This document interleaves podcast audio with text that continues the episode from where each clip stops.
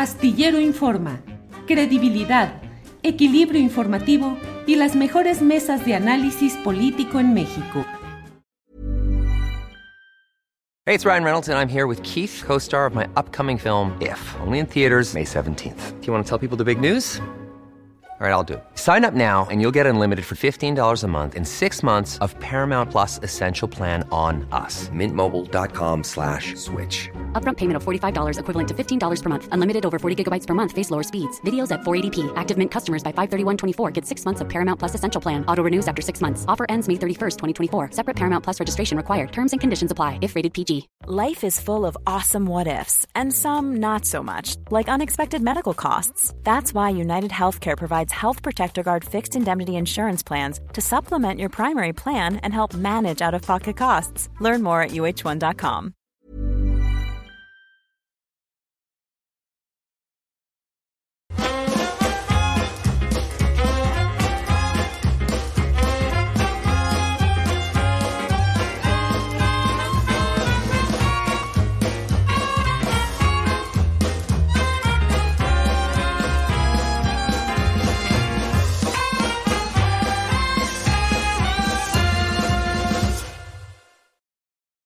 Diana Guantello, estamos de vuelta. De vuelta en YouTube. ¿Cómo estás, Temoris? Muy, muy, buenas tardes, ¿cómo estás? Pues, pues, muy, pues muy contento, muy contento, porque, o sea, finalmente, bueno, no piden ni, disculpas ni nada, pero, pero bueno, ya nos, nos, nos regresaron el canal que injusta e inexplicadamente, no solamente inexplicablemente, sino inexplicablemente eh, nos, nos habían arrebatado. Así es, bueno, dicen, a uno regresa. Julio no, Julio todavía está unos días, bueno, Julio está de vuelta en un video con nosotros porque nos va a explicar justo todo lo que pasó, pero bueno, ya estamos de regreso en YouTube y esto también no hubiera sido posible si no es por la comunidad astillera, que la verdad estuvo presionando nuestros colaboradores, toda la banda, ahora sí que chida de, de Astillero Informa estuvo ahí en redes sociales empujando pues eh, que nos regresaran lo más pronto posible al canal, porque de esto vivimos y es un proyecto además libre, un proyecto periodístico que hacemos con mucho cariño y con mucha honestidad y que encabeza nuestro querido Julio Hernández Astillero. Así que pues ya estamos de vuelta. Ojalá que le den like, que nos ayuden a compartir, que ya estamos de regreso ahora en YouTube. Y bueno, con este calor, Temoris, pues estoy, no sé tú, pero yo ya tres cuartos o casi cocida.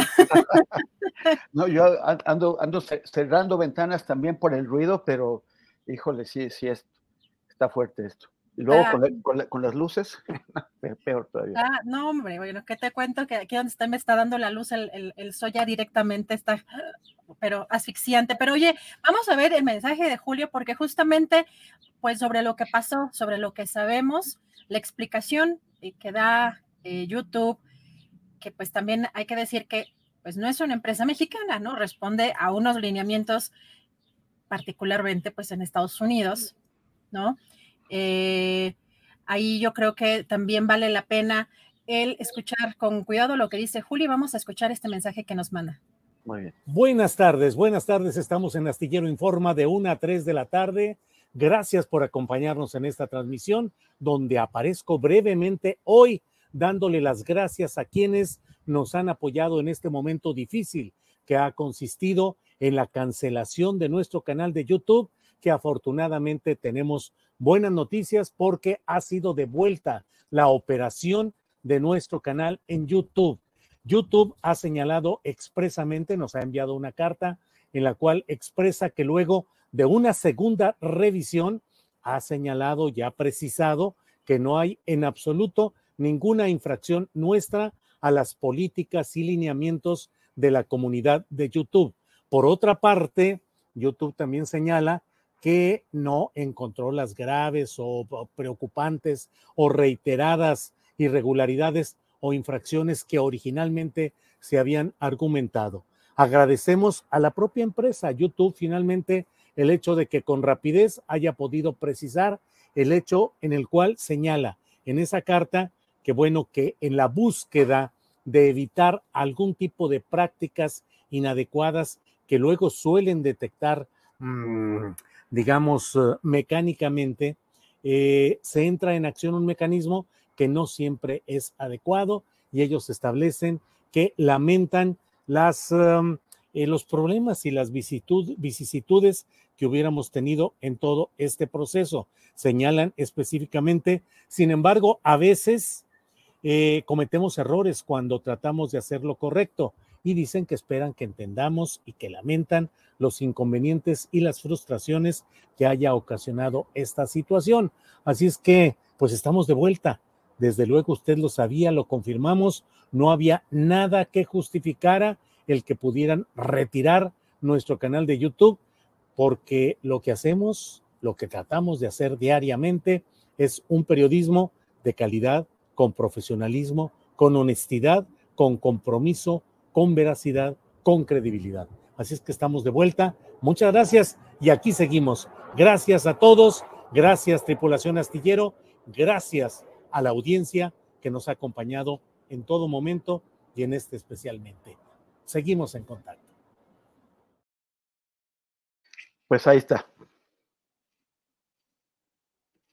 Y la verdad es que yo debo decir que además en estos meses, en estos años que hemos ya trabajado de forma independiente en este canal, de pronto con estas, eh, con estas sanciones, yo entro en un pánico absoluto porque, pues, obviamente uno de los temas principales también para trabajar un programa, para que sea eh, periodístico, pero también eh, en lo informativo y, en la parte gráfica, pues visualmente interesante, ¿no? Y, pues que hemos estado incorporando cada vez, pues el mayor número de elementos posibles con los permisos adecuados, videos oficiales, o sea, hay que pedir permisos muchas veces, buscar eh, contenido que no tenga derechos de autor para que no estén, pues, en esta constante reclamación. Pues imagínate el pánico en el que entro cuando llego, bueno, ahora que a lo mejor que mandé algún video que alguien está reclamando y ya nos quitaron el canal con alguna circunstancia de esa naturaleza, tenemos un cuidado, eh, pues la verdad, extremo con todo lo que, lo que compartimos en este canal. Alfredo Hernández ha sido pues parte importante justamente para evitar eh, pues que nos sancionen y tener una eh, adopta, acoplarnos, más bien es acoplarnos a los lineamientos específicos de esta empresa que pues es muy compleja y muy opaca también en cómo opera, pero ya estamos de regreso, Temoris, y ahora sí a darle con toda la información vamos, vamos para adelante e, insistir, insistir en el, en el agradecimiento a las personas, a la audiencia, también a las organizaciones que luego, luego se, se, se, pusieron a tratar de buscarle, a ayudarnos, para tratar de que, o sea, pensábamos, confiamos en que YouTube iba a regresar al canal, pero no queríamos que se tardaran siglos en eso, porque es lo que ha pasado en, antes, tanto con nosotros como con otros canales. Y, bueno, hubo una respuesta eh, relativamente rápida. No debió haber pasado desde un principio, ¿no? Ya es así como que cada, como que dijo mi mamá que siempre no, pero bueno, aquí estamos de vuelta en YouTube. Así es, lo importante es que reconoce que nosotros no infringimos ningún tipo de regla, de norma eh, de esta empresa. Hemos estado nosotros trabajando justamente este, con estricto apego a todas esas cuestiones que ellos mismos han impuesto y eh, afortunadamente pues ya tenemos acá vuelta el canal. Y bueno, vamos a comentar muchas cosas importantes, eh, Temoris, porque pues luego de lo que sucedió el domingo en este Consejo Nacional de Morena, pues creo que se han movido muchas cosas. Sabíamos que esto iba a pasar, sobre todo porque este aspecto político, pues finalmente quienes en las encuestas tienen la mayor ventaja o las mayores posibilidades de quedarse con la presidencia en 2024, por supuesto que ese partido Morena, y están en el ojo del huracán, pues las cuatro corcholatas o los cuatro aspirantes de Morena y los otros dos eh, candidatos aspirantes a ser candidatos, en el caso del Partido Verde, Manuel Velasco, y en el caso del Partido del Trabajo, eh, Gerardo Fernández Noroña. Pues ayer, fíjate que ayer, eh, justamente el diputado del Partido del Trabajo, eh, pues ya está pidiendo licencia, bueno, saldrá en los próximos días o pedirá esta licencia en los próximos días, pero ayer hizo críticas muy puntuales de lo que sucedió el domingo. Él, eh, pues, incluso dijo que Mario Delgado no le cumplió, eh, que él quería proponer o él quería hablar y no se le dio la palabra, pero también, pues, pidió recursos y es ahí donde pues se pone un poco la cosa complicada. Vamos a escuchar qué es lo que dice eh, Gerardo Fernández Noroña sobre lo que pasó el domingo. Mario Delgado me dijo que íbamos a hablar en el Consejo Nacional de Morena el pasado domingo que los aspirantes íbamos a hablar y no fue así. No se nos dio el uso de la palabra, considero una omisión lamentable el que no haya debate sobre que no se participe en medios contrarios al movimiento, pues prácticamente no iríamos a ninguno. La excepción confirma la regla y habría que existir, habría que, tendrían que dar una lista de cuáles medios son los autorizados, no creo que esto vaya a hacerse así. Así es que queda a criterio de cada uno de nosotros, yo iré en términos generales a los medios que me inviten. Dicen que piso parejo, pero al pedir yo licencia yo dependo de mi salario, de mi dieta como diputado. Afortunadamente me va bastante bien en la plataforma de YouTube y ahí pienso un poco compensar y debo decir con franqueza que la gente me está apoyando. Los viajes que voy a hacer van a ser con apoyo de la gente, así ha sido hasta ahora. Dependo de conseguir una herramienta que estoy por resolver en estos días y si lo hago ya informaré eh, sobre esa modalidad en que voy a hacer mis recorridos por el país y espero que esa modalidad me permita ser autofinanciable el recorrido. Eh, este, no, como tú bien dices, no está claro cómo va a financiar cada quien su tarea de recorrido por el país. En el caso mío lo haré con mis escasos recursos y con el apoyo de la gente. ¿No se requeriría que el partido asignara una cantidad igual para todos? No estaría mal, me parece que sería una idea estupenda porque evitaría cualquier gasto por encima. Este, creo que especialmente Morena tiene buenas condiciones económicas, pero el propio PT podría hacer lo propio. Fíjate que lo voy a proponer a las direcciones de los partidos porque me parece una idea extraordinaria. Oye, pues está pidiendo el diputado Gerardo Fernández Noroña, pues que se destine dinero de los partidos. Ahí es donde yo creo que ya el Instituto Nacional Electoral brincaría. Yo creo que por esa misma razón, hoy Mario Delgado, el líder nacional de Morena, justamente en estos momentos donde Marcelo Ebrard está registrándose como la primer corcholata, él dijo que no se va a destinar dinero de los partidos. Ahí vamos a ver en los próximos días, en las próximas semanas, pues un tema sobre el manejo de este tipo de recursos, pero también pues está en el mismo sentido que Marcelo Ebrard. En el caso de los medios de comunicación, pues él dice que pues prácticamente entonces no tendrían a quién darle entrevistas, ¿no? Temoris, y también es sobre el tema del debate. O sea, Marcelo Ebrard también eh, insistió después de esta reunión que sería difícil que no se diera un debate, pues sobre todo para la propuesta eh, pues de programas o de políticas. Eh, está en el mismo tenor el diputado Gerardo Fernández Noroña, pero no sé si dice también ayer que eh, pues un, un, anuncio un poco particular, que la diputada Jacob Polemski también quiere ser la quinta corcholata de Morena. No sé tú cómo viste eso, pero bueno, hubo un movimiento importante en redes sociales acusándose de un lado y del otro de dónde habría salido esta pues esta aspiración, eh, Temoris, ¿cómo viste? Pues bueno, mira, eh, Marcelo Ebrard y, Fernández Noroña tienen eh, algunas críticas o, disidencias muy particulares sobre el acuerdo que se tomó. La, duda está sobre Jacob Polemski. O sea, ella sabe perfectamente que hubo un proceso donde se estuvieron autopostulando o postulando los, los que ahora son, están en la sexteta, ella tuvo la oportunidad de hablar antes, nunca lo hizo, y de pronto espera a que pase el Consejo Nacional de, Morena y, advirtió en, una entrevista que podría impugnar este proceso por paridad de género, porque eh, según, ella, bueno, son seis candidatos, de los cuales solamente una es mujer, entonces eso le abriría la oportunidad de impugnar este proceso eh, ante, ante, el, ante el INE. Eh, la pregunta es, ¿por qué de pronto lo quiere impugnar? ¿A quién, a, quién va a servir con, con, esta, con esta jugada tan sorpresiva? Pues bueno, vamos a escuchar eh, pues, eh, declaraciones justamente de Jacob Polemski el día de ayer sobre pues cómo la forma en la que eh, pues se destapa o, se quiere anexar a esta lista que pues insiste Mario Delgado en que es por invitación. Vamos a escuchar. A muchos les ha sorprendido el que yo solicite licencia. Sin embargo, pido licencia a mi cargo de diputada porque muchos compañeros, diputados, diputadas y muchos militantes así me lo han pedido. Y creo que es una obligación con ellos.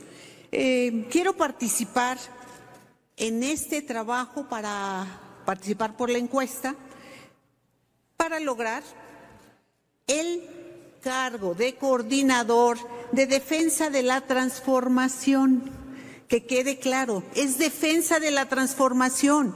Yo soy fundadora de Morena. He luchado y caminado al lado del presidente Andrés Manuel López Obrador por mucho tiempo. Conozco el proyecto, sé lo importante y trascendente que es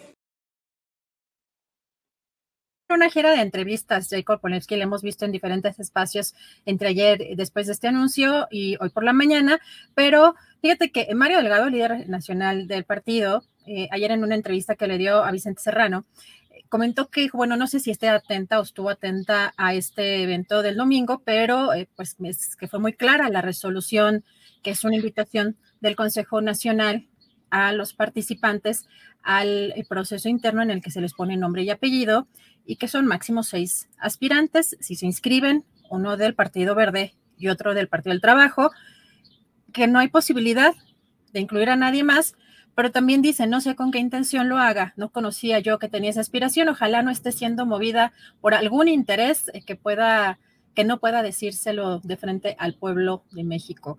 Así que bueno, ahí tenemos un no por parte de Mario Delgado en el caso de la aspiración de eh, Jacob Polensky. Y pues fíjate también lo interesante que Vamos a ver, en, bueno, en unos minutos más tendremos a nuestro compañero Carlos Manuel Juárez justamente con esta primera, este primer registro de Marcelo Ebrard eh, para contender o para eh, estar en esta encuesta de Morena. Así que estaremos muy atentos eh, justamente a esto. Pero también hoy comentar que el presidente Andrés Manuel López Obrador sobre su gabinete, sobre quiénes son las, los personajes o el número, sobre todo, pues, de personas que estarían dispuestas o estarían interesadas en participar en este proceso de 2024. Vamos a escuchar qué fue lo que dijo. Sí, ya, ya, ya sé cuándo se van a ir. Ah, eh, algunos eh, en muy pocos. Muy pocos. Presidente. Después nos tuvimos una reunión como de 100, ¿no? No, 100 fueron los que se reunieron. Y creo que se van como 8. Sí, de varios rangos. Y en distintas fechas.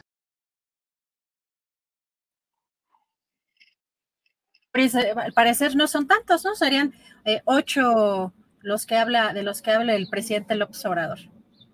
Sí, bueno, por lo pronto ya eh, parecen haberse descartado eh, Rosa Isela y, y, Ariadne Montiel.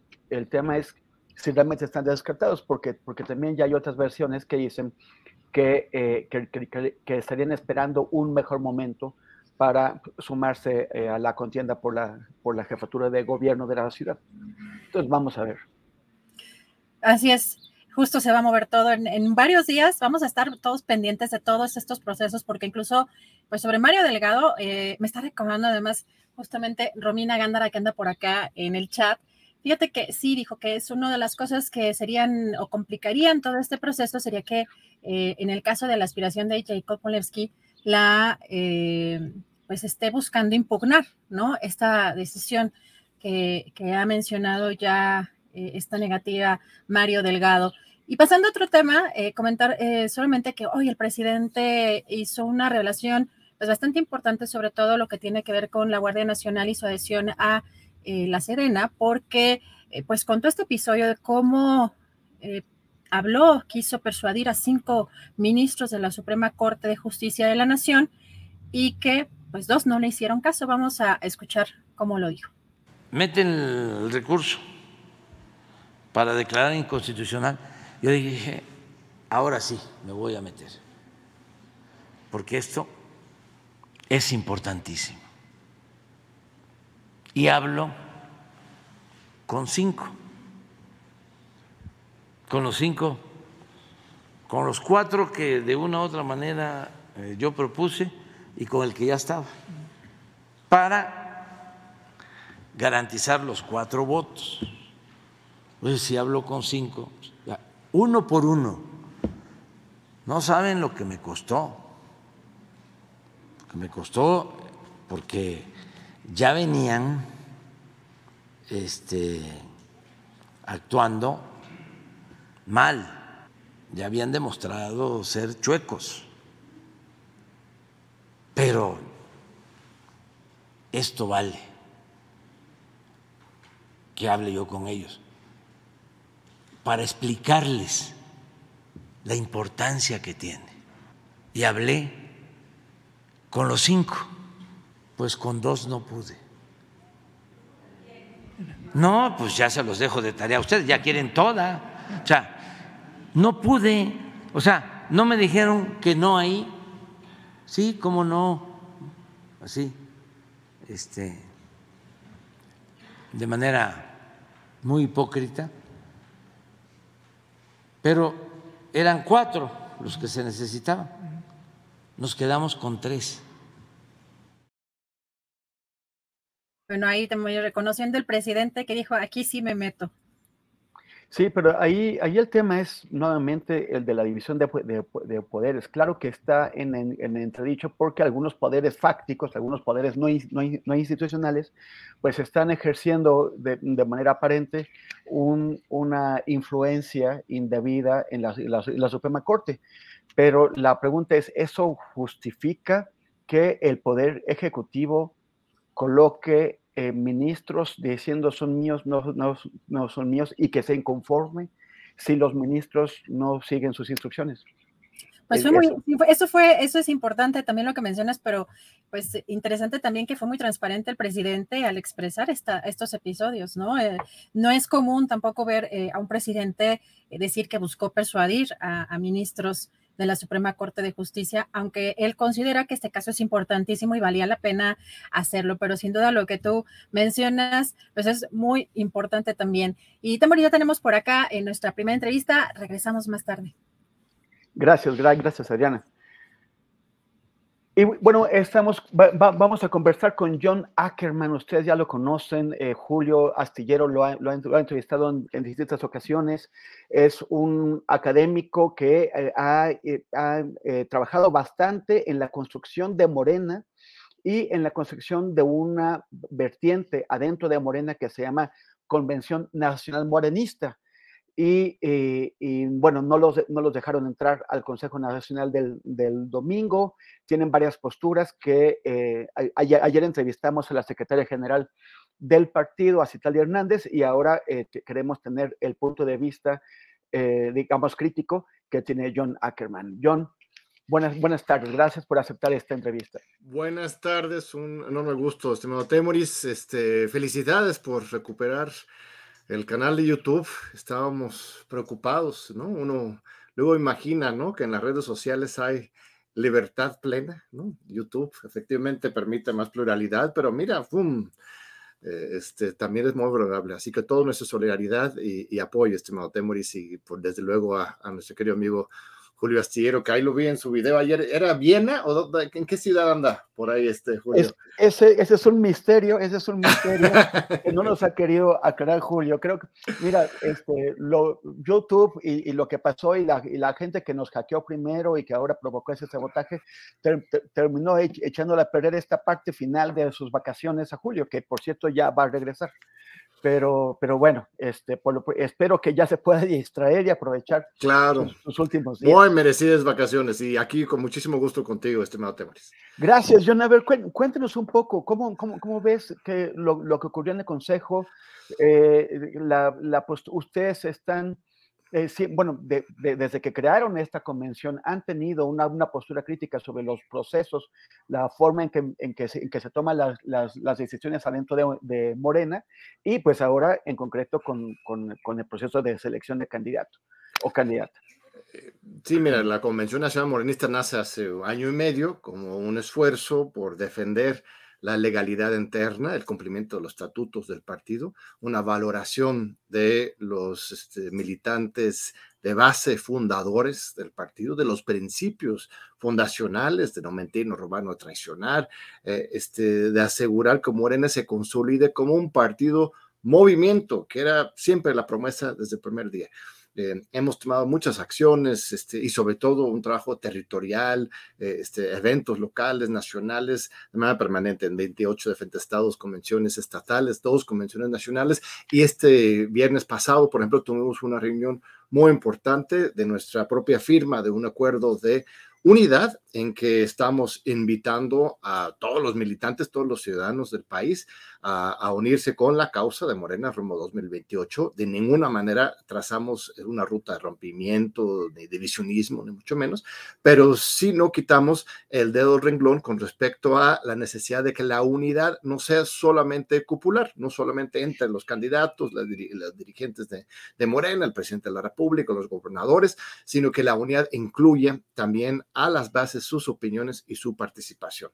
Eh, este, este viernes pasado, 9 de junio, eh, acudieron delegaciones de 32 eh, entidades federativas, este, eran más de 500 personas que asistieron ahí y llegamos a cuatro acuerdos, que son básicamente los que traza la convención desde un inicio. Primero, que se cumple con el estatuto, la legalidad interna del partido de manera muy estricta, no solamente para el proceso de selección del el candidato a la presidencia, sino también los candidatos para pues son más de 3.000 cargos que van a estar en juego, ocho gobernaturas de la Ciudad de México, regidorías, diputados locales, federales, senadores.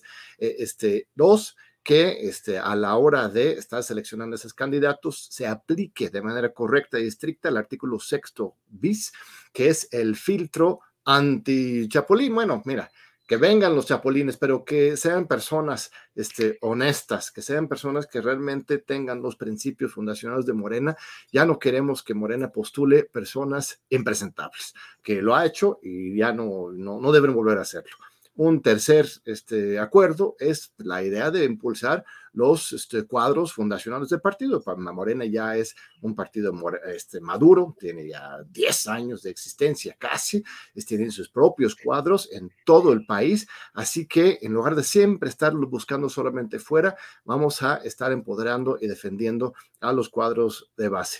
Y un cuarto acuerdo el viernes fue pedir pues sí, nuestra asistencia a el Consejo Nacional el domingo. Eh, incluso mandamos una carta a Alfonso Durazo el sábado de la mañana para formalizar la petición él este, pues dijo que no, no podíamos acudir. Lo que nos explicó es que hay muchos que quieren estar ese domingo, por ejemplo, los integrantes del, del, gabinete presidencial, todos querían estar en ese momento histórico y pues tenían que este, cerrar la reunión a únicamente los que eran consejeros nacionales designados en el tercer Congreso Ordinario. Entendemos esa decisión, este, pero no vamos a quitar el reglón con respecto a una reunión próxima con él que él este, ofrece en su carta y esa carta que él responde. El sábado es muy importante, estimado Temeris. De hecho, para nosotros implica casi, casi un giro de 180 grados con respecto a el trato desde la cúpula del partido hacia este esfuerzo tan valioso de la Convención Nacional Morenista. ¿Qué dice ahí Alfonso Durazo? Que él reconoce este, al esfuerzo de estos miles de militantes en la Convención Nacional Morenista desde hace año y medio como un esfuerzo a favor del fortalecimiento del partido y la unidad del partido. Eso va totalmente en contra de pues muchos ataques muy bajos, hasta xenófobos, eh, este, muy bajos en contra de mi persona y en general de la Convención Morenista. Nos han acusado de todo, ¿no? Ser traidores, de ser divisionistas, cuando nuestra causa es la democracia interna, no ningún pecado. Entonces, esta respuesta de Durazo, si bien fue negativo con respecto a la solicitud concreta, en realidad sí nos da una validación desde el presidente del Consejo Nacional y nos permite avanzar. Bueno, no, no necesitamos permiso de nadie, pero eh, hay algunos que cuando se acercan a la convención dicen, ah, bueno, estamos con ustedes, pero nos van a expulsar del partido porque nos acusan de traidores. Pues aquí con la carta del, presidente del Consejo Nacional dice, pues adelante, pluralidad y democracia. Entonces, este, seguimos adelante, eh, por supuesto, más allá de la carta, y estamos este, invitando a los diferentes precandidatos a que este, celebren alguna reunión con esta red nacional de fundadores del partido, de la Convención Nacional Morenista, este, para dialogar. No hemos nosotros tomado ninguna posición específica a favor de una u otra corcholata. Dentro de la convención hay una gran pluralidad. Hay ebrardistas, hay claudistas, hay adanistas y hay noronistas, ¿no? sobre todo esos cuatro. Entonces, sobre todo nos interesa generar algún diálogo con esos cuatro candidatos. Ya dos ya nos aceptaron. Los otros dos, pues también hemos tenido comunicación con ellos o con sus equipos de manera directa y en los próximos días esperamos también nos estarán este, aceptando esta invitación, lo cual nos parece muy positivo, ¿no? Que dialoguen con las bases, no solamente con las élites. ¿Cómo es que, a ver, ustedes representando a miles de, de, de militantes distribuidos por todo el territorio.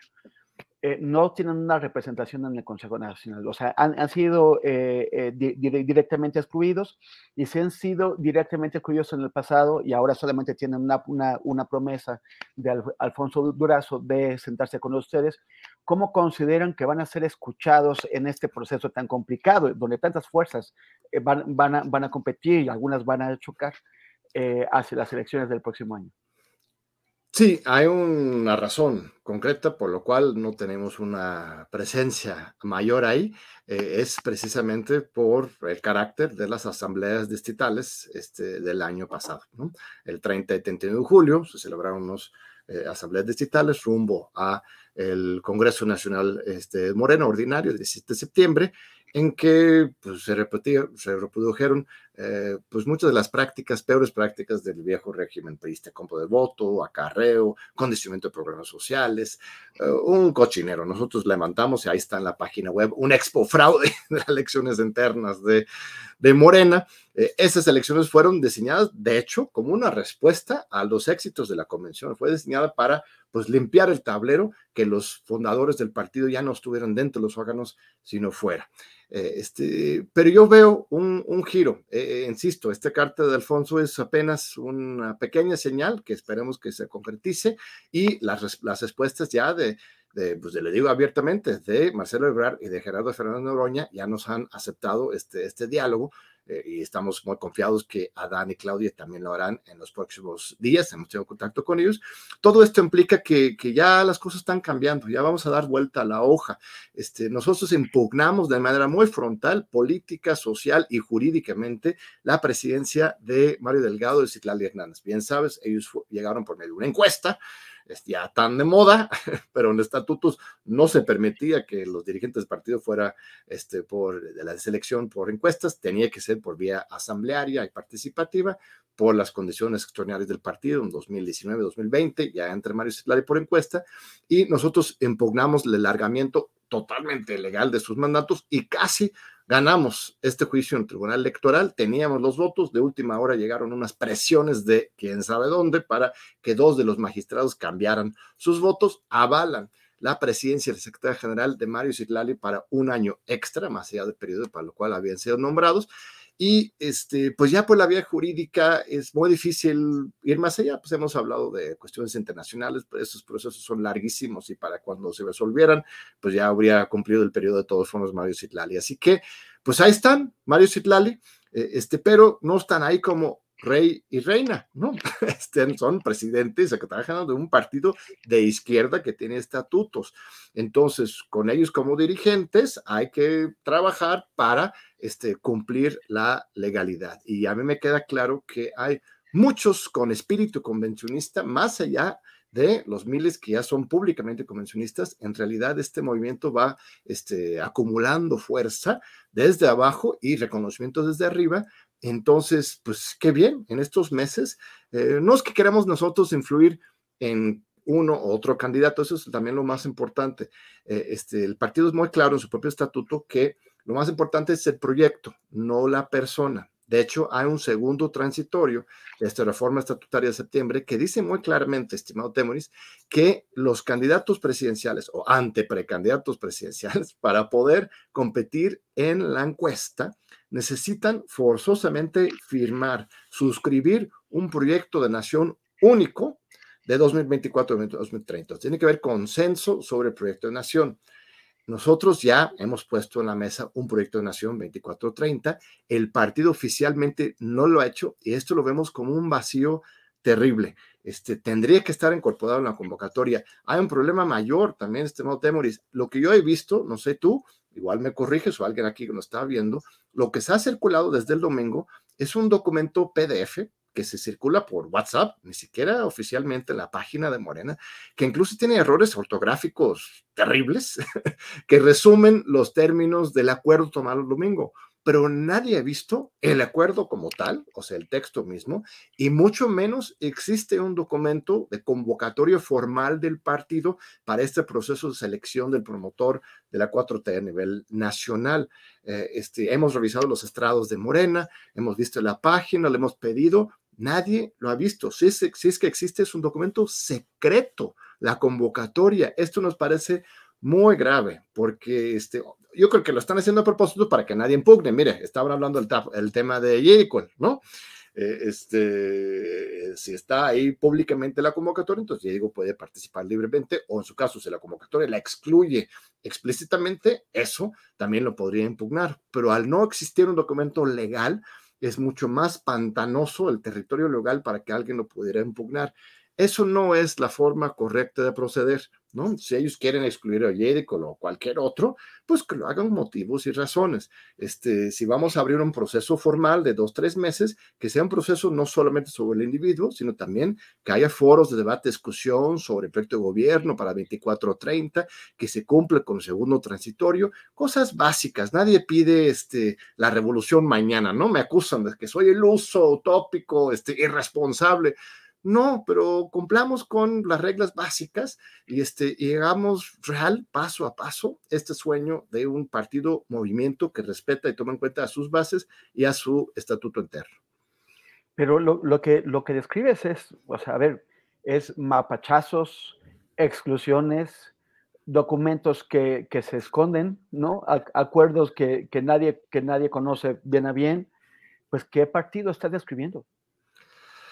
Pues un partido en proceso de maduración, este, no ha aprendido a, hacer las cosas realmente diferente. Yo creo que es cierto que este proceso de relevo eh, presidencial es muy diferente a los anteriores. O sea, sí estamos haciendo historia en esa materia. Antes era el dedazo pues duro y directo. El presidente elige a su sucesor. Eh, este, después, ¿no? Se hacían las pasarelas, ¿no? En 2000, etcétera, había diferentes pasarelas y al final de cuentas el dedo venía después, al final, como una especie de campaña. Eh, este, ahora, ya por la primera vez en la historia, hay diferentes contendientes, no sabemos quién va a ganar, existe la incertidumbre, ¿no? Así lo definen los clásicos de ciencia política como la definición de la democracia, es cuando hay incertidumbre y no sabes cuál va a ser el resultado final. Este, el proceso no va a ser un proceso asamblearia, este, electiva adentro, pero pues, va a hacer una encuesta. Lo que dice ese PDF en su última hoja es que incluso la encuesta va a simular una elección. La manera en que se va a levantar la encuesta es por medio de depositar una boleta en la urna, en que incluso a la hora de contar esos votos, ¿no? Van a estar representantes de los diferentes este, candidatos, entonces están acercándose a un proceso democrático y es mucho mejor que el pasado, pero pues ahora sí, el dicho gramsciano, ¿no? Lo viejo no termina de morir y lo nuevo ahí va empujando. Este, y por eso estamos ahí de la Convención Nacional Morenista, no estamos para, para andar de criticones, nada más hacerle el favor a la derecha, así nos acusan al contrario, pero para mantener el partido honesto a sus principios y dentro de este contexto de aprendizajes, este, pues caminemos de manera recta y que no estemos reproduciendo tan cínicamente estas viejas prácticas. ¿no? ya les, ya les dijeron que sí, se van a reunir con ustedes dos, dos de los precandidatos. ¿Están esperando respuesta de otros dos? Sí. Pero ah, ah, bueno, así es, mira. Este, eso es un tema polémico. Este, la, hoy en la noche tenemos una plenaria nacional de los promotores de la convención de todo el país, donde normalmente estas reuniones participan 150, 200, depende. Yo creo que va a haber una buena asistencia hoy porque hay que tomar decisiones importantes. Y este, vamos a poner la mesa. En principio, lo que hemos detectado es que dentro de los convencionistas hay afeccionados, hay fans y hay participantes incluso en las precampañas de esas cuatro que ya mencioné. Claudia, Marcelo, Adán y este, Gerardo Fernández Noroña. Monreal y este, Velasco, pues se cuecen aparte. No he yo identificado ninguna de las reuniones o diálogos o encuentros que se ha celebrado la, la convención, ninguna simpatía para ellos.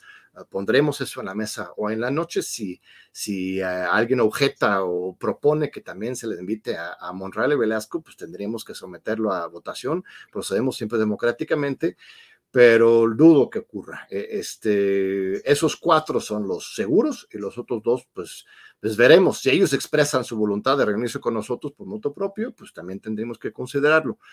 Eh, este, las cartas, la invitación formal se formalizará en los próximos días o en la noche justo vamos a acordar ahí, pero ya, ya está lanzada la invitación y la aceptación de, de Marcelo y Gerardo. Y insisto que este, no dudo de ninguna manera que en los próximos días Claudia y, y, y Adán nos vayan a, a contestar. Eh, ya para, para concluir nuestra conversación, John, porque ya tenemos al siguiente entrevistado eh, en espera, ¿Qué, ¿Qué, es lo que eh, buscan ustedes con estas reuniones? ¿Qué, debería salir de ahí? ¿Qué, eh, qué clase de acuerdos o, o, o, de, o, propuestas van a, sacar de ahí? Eh, bueno, tenemos que acordar todavía el formato, precisamente hoy en la noche va a ser otro tema, pero este, la carne, el contenido será precisamente hablar sobre el proyecto de gobierno para 24-30 esa, ausencia hasta el momento de la convocatoria para seleccionar el promotor de la 4T nacional, la necesidad de suscribir y elaborar y comprometerse con un proyecto único de nación 2430. Nosotros ya tenemos una propuesta, un saque, no es la última palabra, es la primera. Ahí en la página web monedemocracia.mx, cualquiera lo puede consultar, comentar y complementar. Eh, eso sería el punto central, ponerlo en la mesa, preguntarle sus opiniones sobre eh, este proyecto de gobierno, qué agregaría, qué quitarían, qué opinan al respecto, responder en un diálogo muy libre también con, eh, este, y respetuoso, por supuesto, con los integrantes de la convención sobre el tema del de, eh, partido movimiento, las bases o idea del poder popular, para ver por dónde anda cada uno de los candidatos, porque este, si bien celebramos el tema de que no se confronten, que no se generen divisiones y golpes bajos en este proceso, sí nos parece importante que cada candidato tenga un espacio para poder exponer sus ideas y distinguir de los, de, de los demás. Una campaña como es esta, es, no es una campaña formal, pero en los hechos sí lo es, debería marcar las diferencias también, que algunos opinan una cosa y otras otra, y pues eso permitirá a la sociedad tener una opinión más informada. Ah, después de la reunión con estos este, anteprecandidatos, deliberaremos de nuevo en la convención y a ver si hay algún consenso ahí a favor de uno a otro y ya veremos si la convención se pronunciaría a favor de uno o otro de los candidatos. Lo dudo mucho porque realmente sí hay mucha pluralidad y esto responde no solamente a la convención, sino al país, ¿no? De cada estado tiene dinámicas muy distintas y cada una de las corcholatas ha tenido un procedimiento diferente con respecto a las bases de diferentes estados, pero claro, si, hay, si surge un consenso a partir de los encuentros con ellos, pues sin ningún problema también, pues le entramos a apoyar a uno u otro, este, pero lo más importante es el proyecto de gobierno y asegurar que la cuarta transformación siga profundizándose. Nuestro subtítulo de nuestro proyecto es por la radicalización de la cuarta transformación desde las bases. Esa es la idea y a ver qué opinan este, los corcholatos sobre esta idea. Dicen que hay eh, puros y, y, hay los, pues no sé si moderados o algo, o algo así en Morena, ¿no? Pero, pero si hay puros, ustedes serían más radicales que los puros. No, no, no creo que, bueno, cuando usamos la palabra radical, la usamos en el término estrictamente obradorista, ¿no? Cuando él habla, bueno, que viene atrás de Martí, etcétera, pero cuando hablamos de lo radical, es era la raíz de los problemas, no es lo radical en términos de expropiar, todo mañana, por ejemplo, ¿no? Es, es, es, una radicalidad de atender las raíces del, del problema, no solamente administrar los problemas, patear eh, el, el bote para que las cosas vayan acomodando, sino realmente atender la raíz del problema de la seguridad, de la desigualdad, de la pobreza, de la discriminación, del machismo, eh, este, de todos los temas que puedes considerar. Ahí están 18 puntos de la corrupción misma, ¿no? La corrupción hay que seguir atendiendo la raíz del problema. Hay 18 puntos que están ahí en la página y, y realmente no, no creo que sean, estén fuera de este, el esquema actual de debate público. Proponemos un, un Congreso constituyente, eh, proponemos aumentar los impuestos a los ricos, este, ponemos en cuestión el tema de la militarización, si pensamos que ahora sí tenemos que cumplir con la, promesa del mismo observador de este, generar un cuerpo civil de paz que garantice la estabilidad y acabe con la violencia en, México, este, políticas mucho más este, proactivas de continuidad, pero más profundas a favor de los jóvenes, de las mujeres, del medio ambiente, este, desarrollo nacional soberano a partir de cooperativas, ¿no? completar ¿no? la política ya muy importante, soberanía energética, también con el cooperativismo y el desarrollo de, este, de base al nivel económica. Eh, son muchos temas que estamos poniendo sobre la mesa que reforman los medios de comunicación, que es algo, una, una, materia pendiente de este sexenio, que se ha hablado mucho de ello, pero no se ha concretizado todavía. Hay que seguir por ese camino, cumplir con el sueño de los jóvenes de 172 de democratizar los medios de comunicación. Como ves, temas polémicos, radicales quizás, pero no ultras, ¿no? En, en, la universidad, ¿no? Los que están fuera del foco, más bien son los ultras que buscan destruir, ¿no? Es, son, son, eh, son propuestas fuertes de izquierda pero a favor de la continuidad y la profundización de este movimiento de la cuarta transformación y del obradorismo, no otra cosa. Muy interesante lo del Cuerpo Civil de Paz, en, particular, eh, tomando en cuenta las críticas que ha recibido eh, lo de la Guardia Nacional y, ponerla bajo, bajo control de la, de la Sedena. John Ackerman, muchísimas gracias. Eh, bueno, ya va a regresar Julio Astillero, pero igual en, algún otro espacio nos tocará conversar. Por supuesto, igualmente, que Temoris, seguimos con este diálogo. Muchas, muchas gracias, por el espacio. Saludos, abrazo. Y bueno, nuestra querida audiencia, ahora vamos a conversar con, con Carlos Manuel Juárez. Es un periodista de Tamaulipas, director de un, de un medio independiente de, de allá, Tamaulipeco, que es Elefante Blanco. Carlos Manuel Juárez, ¿qué tal? Buenas tardes. Gracias por aceptar esta, esta entrevista. Hola, hola, Temoris, eh, buena tarde.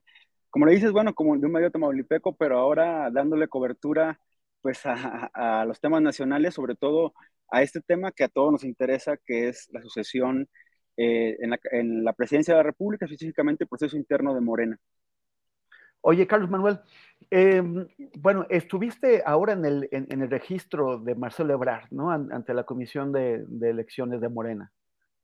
Así es, acabamos justo de, aún, aún estoy aquí en el hotel en donde se dio el registro, un registro en el que, bueno, estuvo Marcelo Ebrard arropado de los 70, eh, 80 personas que han estado, que estuvieron con él en el anuncio de su renuncia y también hoy aquí, como Santiago Nieto, como Manuel Mondragón y Cal, eh, y otras figuras eh, que lo acompañaban también en la Cancillería.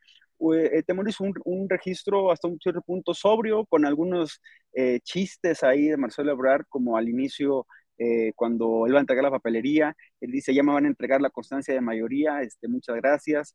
Eh, y algunos otros eh, bromas que le hace a Mario Delgado, quien tuvo que mantener un poco ahí la, la seriedad del asunto y también que estuvo pues con algunas escenas que salen de lo político, sino más de lo personal, de la, de, la relación de Marcelo eh, con la economista y también su esposa Rosalinda Bueso, eh, que fueron los que más llamaron la atención en este registro. Eh, si quieres, vamos a, escuchar, Temoris, lo que, lo, que primero dijo Marcelo al momento de iniciar este, este registro. Dijo que era el primero en varias cosas, aquí lo escuchamos. Muy bien. Me vengo a registrar, soy el primero que me registro, fui el primero que me separé el cargo y soy el primero en las encuestas. Tres primeros lugares llevamos. Eh, eh, como te decías, hubo muchos eh, pues, chistes, bromas. si bien Marcelo Anicio, bueno, pues leyó esta carta que le está pidiendo que lean a todos los aspirantes eh, en el que pues, es una carta prácticamente como, pues, digamos así, un juramento, ¿no? De qué es lo que se están comprometiendo a hacer en este proceso de, eh, elección de lo que es llamado el Coordinador Nacional de la Defensa de la Cuarta Transformación. Y, también después, eh, Marcelo, al llegar, también pues esperó, esperó un buen tiempo que la gente entrara, que la gente estuviera eh, lista para este mensaje y si quieres vamos a ver esta parte del registro. Hola.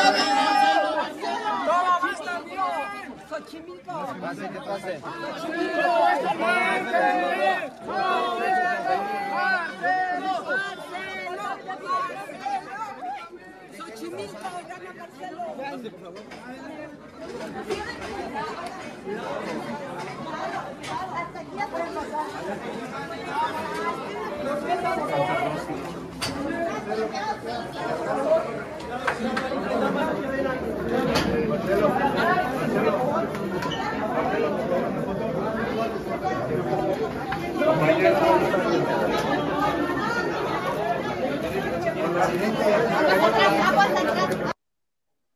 De, de este, digamos, de esta pasarela que tuvo, eh, rápido al inicio del registro Temoris hubo dos pronunciamientos rápidos de Mario Delgado.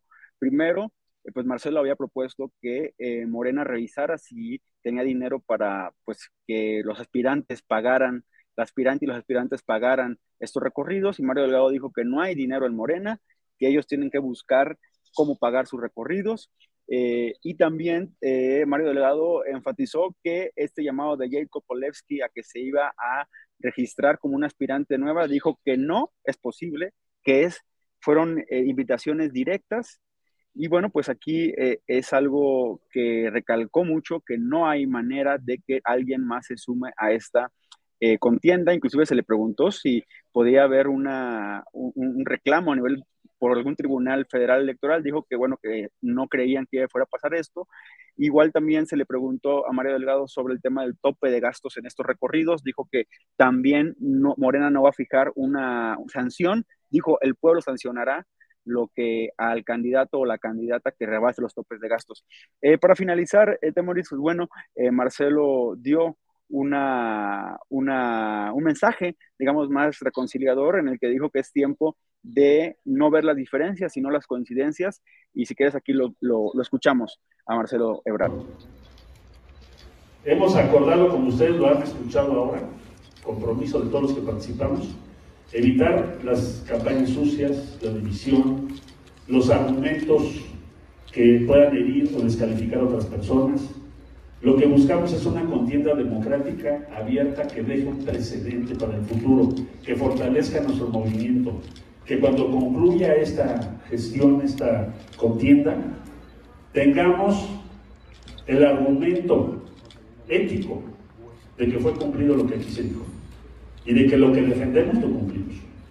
Y yo añadiría que la propuesta que vamos a llevar en nuestro recorrido, que será muy austero, que será de contacto con las personas, que será de dialogar y escuchar al pueblo de México, sobre todo escuchar con humildad lo que el pueblo de México considera debe ser la siguiente etapa de la cuarta transformación. Lo que va a permanecer y lo que tenemos que agregar en los próximos años. A eso vamos a todo el país. Ánimo, entusiasmo, alegría es lo que va a caracterizar nuestra acción en toda la República Mexicana. Convoca a todas y a todos a que participen. Yo creo que este tiempo, este tiempo es de mujeres y es de hombres. Es el tiempo de que hagamos equipo. Es el tiempo de que busquemos en qué nos parecemos. ¿Cómo podemos hacer que México alcance su grandeza? Unos y otros, el norte y el sur, el centro y el norte, el centro y el sur, todas y todos los pueblos originarios, las diferentes comunidades étnicas de México, por la grandeza de México. Marcelo Morena, México. Todo va a estar bien. Gracias.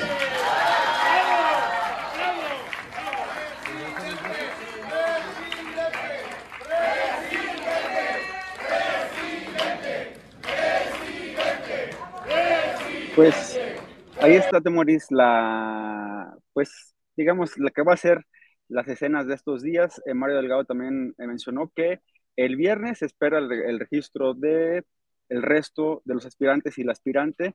Se, habla de que primero se registrará eh, el diputado, bueno, ahora el diputado con licencia eh, Noroña, después Ricardo Monreal, después Adán Augusto López, después Manuel Velasco y al final del viernes 16, cuando se vence el plazo, Claudia Sheinbaum, la jefa de gobierno de la Ciudad de México.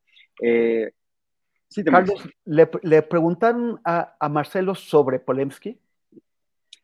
Mm, eh, no le preguntaron eh, sobre Polemski, inclusive él, bueno, ahora rectifico, cierto, al inicio cuando llegó, sí se le preguntó sobre Polemski, él dijo que para él tendría que estar el registro abierto para quienes más se quieran sumar. Inclusive refirió una declaración del presidente sobre que el registro no estaba cerrado y que quien más se quiera subir, eh, sumar a estos registros y subir al barco de, esta sucesión, pues que lo hiciera. Eh, él no, no cerró, sin embargo, que ya cerró la puerta muy claramente fue Mario Delgado y eh, pues veremos qué es lo que, qué es lo que menciona. Hay que, eh, en redes sociales, aquí justo ahora lo veía, Jacob Polemski compartió el registro de, Marcelo Ebrard, pues veremos eh, cuál es la posición de Jacob a la hora de que ya Mario Delgado dice que no hay manera de, hacer otro registro. Gracias, Carlos. Oye, y, cambiando un poquito de tema, o un mucho de tema, em, esta regidora panista, bueno, eh, es una regidora Ver Reynosa, llegó al cargo en, la lista del Verde y después llegó a un acuerdo con el PAN para, para pasarse pues a, su, a, su, a su grupo adentro del ayuntamiento de Reynosa. La acaban de detener en Falfurrias, en Texas, con nada menos que con 42 kilos de cocaína. Y el PAN ahora dice que no tiene que ver, así como antes dijo que no, que ellos, a pesar de que habían llevado a Genaro García Luna eh, eh, a controlar la, seguridad del país no tenían que ver con él porque no era su militante. Ahora lo, mismo dicen de Denise Ahumada, que es esta eh, regidora. ¿Nos puedes explicar qué, pasó y además si es normal que las personas que, tratan de introducir cocaína a Estados Unidos metan en un pequeño coche 42 kilos?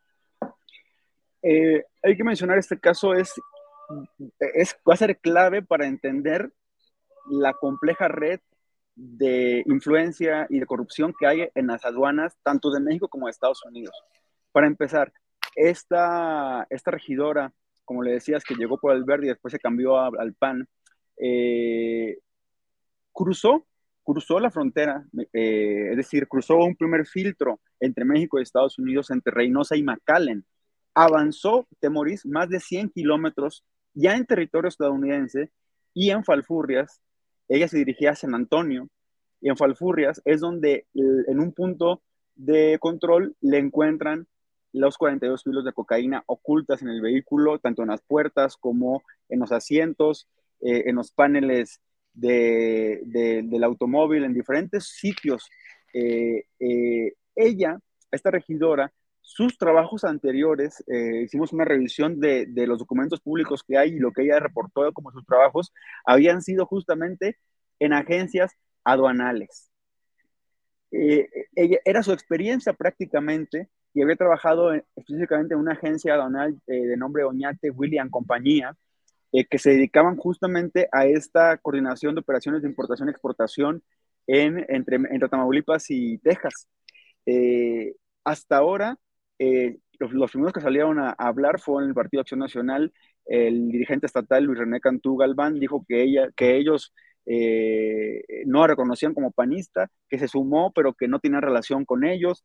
En fin, eh, ha habido también otros comentarios que no están tan, no, que no tienen fundamento, porque hasta ahora, perdón, no ha habido mayor información de parte del, de la autoridad estadounidense, quien ya le dictó, eh, el juez eh, Juan Alanís, le dictó detención temporal sin derecho a fianza.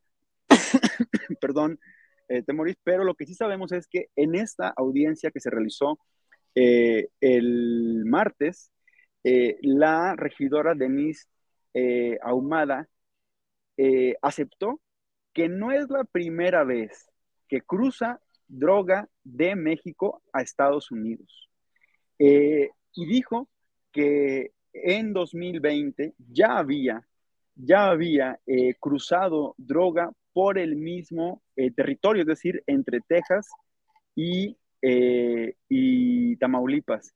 Veremos qué es lo que sucede. este caso está en la, en la Corte Sur de Texas, en donde, bueno, es muy frecuente los casos de mexicanos con eh, que intentan eh, introducir droga a Estados Unidos y pues veremos hasta dónde va a dar este hilo, porque esta regidora eh, lo que se menciona, y esto, esto aún es información extraoficial, lo que se menciona es que, pues bueno, tiene otro tipo de vínculos con grupos delincuenciales. Veremos qué es lo que declara en la Corte estadounidense y, insisto, puede abrir también una puerta a ver qué pasa en esas aduanas del lado estadounidense, porque recalcar, no es posible que haya pasado dos filtros, uno en México, uno en Estados Unidos, y que casi a punto de llegar a su destino en San Antonio es en donde le encuentran esos 42 kilos de cocaína. Eh, veremos también, pues, el Partido Verde que habla sobre este tema, sobre esta regidora, así cómo llegó al Partido Verde, ocupaba la primera regiduría en esa, en esa eh, planilla de 2020-2021 para la elección al Ayuntamiento de Reynosa, eh, y pues ver qué, qué es lo que menciona la justicia estadounidense en un caso más de un político o de una política en este caso, de, eh, vinculada con el, tráfico de, drogas y de presuntamente relaciones con grupos criminales. El ex gobernador Cabeza de Vaca ha, sido señalado y, bueno, acusado por eh, una relación con grupos del crimen organizado. Varios ex, ex tamaulipecos han ido a la cárcel por esto. ¿Qué nos dice? O sea, sigue, sigue habiendo una, una, una relación tan, tan estrecha entre partidos políticos y, grupos del crimen organizado. O sea, que e, ella estaba en el verde, el, el PAN, el Partido Acción Nacional, la, recibió, ahora dicen que no. Pero, ¿qué, nos dice esto? Yo creo que eh, lo que hemos, lo que, digamos, Elefante Blanco sostenemos, ¿no? Eh, la gobernanza criminal en Tamaulipas no se sostiene solamente de, las, eh, de los nombres, ¿no? del cártel del Golfo, del cártel del Noreste, de los Zetas, vieja escuela, sino de conglomerados sociales más amplios, empresarios, políticos y criminales. Justo eh, solamente para cerrar y para ejemplificar otra vez por qué es la importancia de este caso, en este momento te puedo confirmar y estamos por publicar un elefante blanco, el asesinato, eh, eh Temoris, de eh, un, el presidente de la Asociación de Gasolineros de Nuevo Laredo, de nombre José Luis Palos Morales. Solamente te lo quiero mencionar este caso porque este personaje hace unos meses le entregó una denuncia al presidente López Obrador diciéndole que los gasolineros y constructores y muchos empresarios de Nuevo Laredo estaban siendo muy extorsionados por la delincuencia organizada. Y hoy, eh, miércoles 14 de junio, la Fiscalía de Tamaulipas está eh, informando que este empresario, quien tenía ligas también con políticos de Acción Nacional, que está vinculado a un caso eh, de presunto desfalco de dinero público en el Ayuntamiento de Nuevo Laredo, lo encontraron eh, ejecutado en un bulevar de esta ciudad fronteriza. Esta franja fronteriza, Temoris, de Nuevo Laredo a Matamoros, es muy problemática y ahí hay un tema no nada más de grupos criminales y políticos, también empresarios y bueno, veremos qué es qué arrojan las investigaciones, tanto en el caso de Denise Ahumada, de la regidora, como en el caso de lo que te estoy informando, el asesinato de este empresario, importante empresario, eh, gasolinero y constructor, José Luis Palos Morales, eh, quien ha sido encontrado asesinado esta tarde. Carlos Manuel Juárez, director del Elefante Blanco, muchísimas gracias por tus comentarios, por tu reporte, por, por, los, por los videos que hiciste y nos vemos en una próxima ocasión. ¿Qué Mauricio? Estamos al pendiente. Gracias. Vamos a ir a un, a un corte antes de entrar a nuestra mesa, a nuestra mesa de periodistas.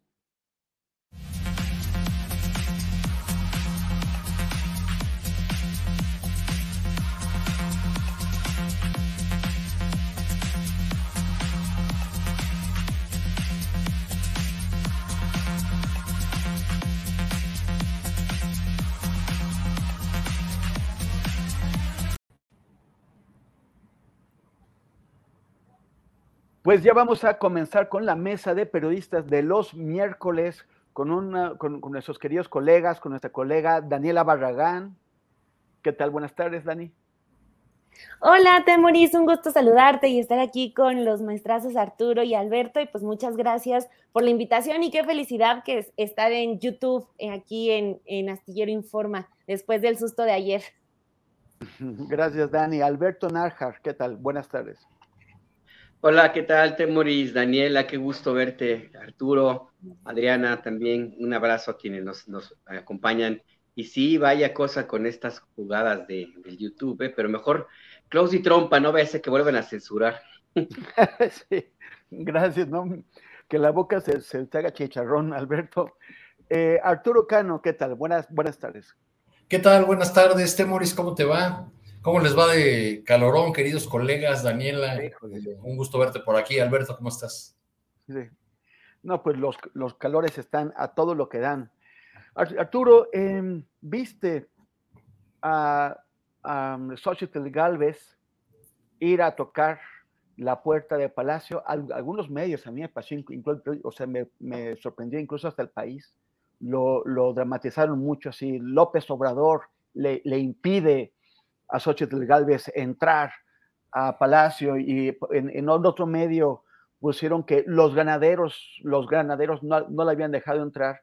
Bueno, en realidad ella se separó en la puerta y pues nadie le abrió, pero no fue así exactamente con el dramatismo que lo pusieron ellos. Igual ella dijo que no estaba ahí para hacer show, pero pues parecía un show, se rió, hizo chistes, sonrió y de pronto cambió de decisión. Antes, hasta, o sea, por la información que, tenemos hasta ahora, ella quería ser jefa de gobierno de la Ciudad de México, pero ahora dice que igual se va a la, presidencial. Eh, ¿Será que no le abrieron la puerta de Palacio, pero, pero ella sí cree que se la puede abrir solita, Arturo? Pues sí, todos se pueden creer eso en, en estos momentos. Eh, me llamó mucho la atención de este show de Xochitl Galvez, eh, pues que incluso buscó la foto en la que ella apareciera en medio de unos eh, policías como para subrayar el hecho de, que le, le, habían negado el, acceso. Es, hay, hay, muchos ángulos que comentar sobre este show de, de una posible candidata de la oposición. Uno es que, eh, pues ya como, como ya tienen al señor X, pues ahora tienen a la señora X, ¿no? La señora Xochitl completará el cuadro de, los liderazgos de la, de la oposición. El segundo es que por lo que se ve en estos días, no solamente por el show de Xochitl Galvez, sino desde antes, en eh, artículos de opinión, en publicaciones en las redes sociales, empieza a actuar ya una suerte de coro que hace a, a Xochitl Galvez, que a mí me parece, eh, personalmente, eh, me parece un personaje político muy, muy menor, pero bueno, pues entonces lo que, lo, que se podría decir es que la oposición en este momento, las oposiciones en este momento son tan poca cosa, pero tan poca cosa, pues que necesitan a Xochitl Galvez. Al parecer se les desinfló ese globo ese globo histérico que, que, que era llamado Lili Telles y necesitan construir a alguien más. Hey, it's Ryan Reynolds, and I'm here with Keith, co star of my upcoming film, If, only in theaters, May 17th. Do you want to tell people the big news? All right, I'll do it. Sign up now and you'll get unlimited for $15 a month in six months of Paramount Plus Essential Plan on us. Mintmobile.com slash switch. Upfront payment of $45 equivalent to $15 per month. Unlimited over 40 gigabytes per month. Face lower speeds. Videos at 480p. Active Mint customers by 531.24 get six months of Paramount Plus Essential Plan. Auto renews after six months. Offer ends May 31st, 2024. Separate Paramount Plus registration required. Terms and conditions apply if rated PG. Millions of people have lost weight with personalized plans from Noom like Evan, who can't stand salads and still lost 50 pounds. Salads, generally, for most people, are the easy button, right? For me, that wasn't an option. I never really was a salad guy. That's just not who I am. But Noom worked for me. Get your personalized plan today at Noom.com. Real Noom user compensated to provide their story. In four weeks, the typical Noom user can expect to lose one to two pounds per week. Individual results may vary.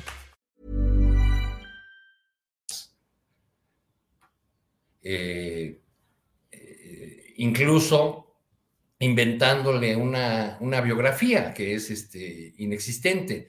El día 8, eh, Andrés Oppenheimer, este, un, periodista más o menos de, de, derechas que se equivoca muchas veces en sus análisis sobre América Latina, escribió un artículo diciendo que Xochitl Gálvez puede ser o debería ser considerada como candidata a la presidencia de México porque le quitaría a Andrés Manuel López Obrador uno de los argumentos centrales, que la oposición está formada eh, por conservadores, aristócratas, ricos. Y entonces ahí empieza a construir una biografía de, de Xochitl Galvez diciendo que es una mujer que nació y creció en la más absoluta pobreza, lo cual es una, mentira total. Eh, Xochitl, Galvez, en efecto, este, nació y creció en, el estado de Hidalgo, en el pueblo de eh, Tepatepec, este, eh, que es una, una población que está a unos pocos kilómetros de la escuela de donde estuvo y, estará nuevamente otra vez la escuela normal rural de El Meche, Hidalgo.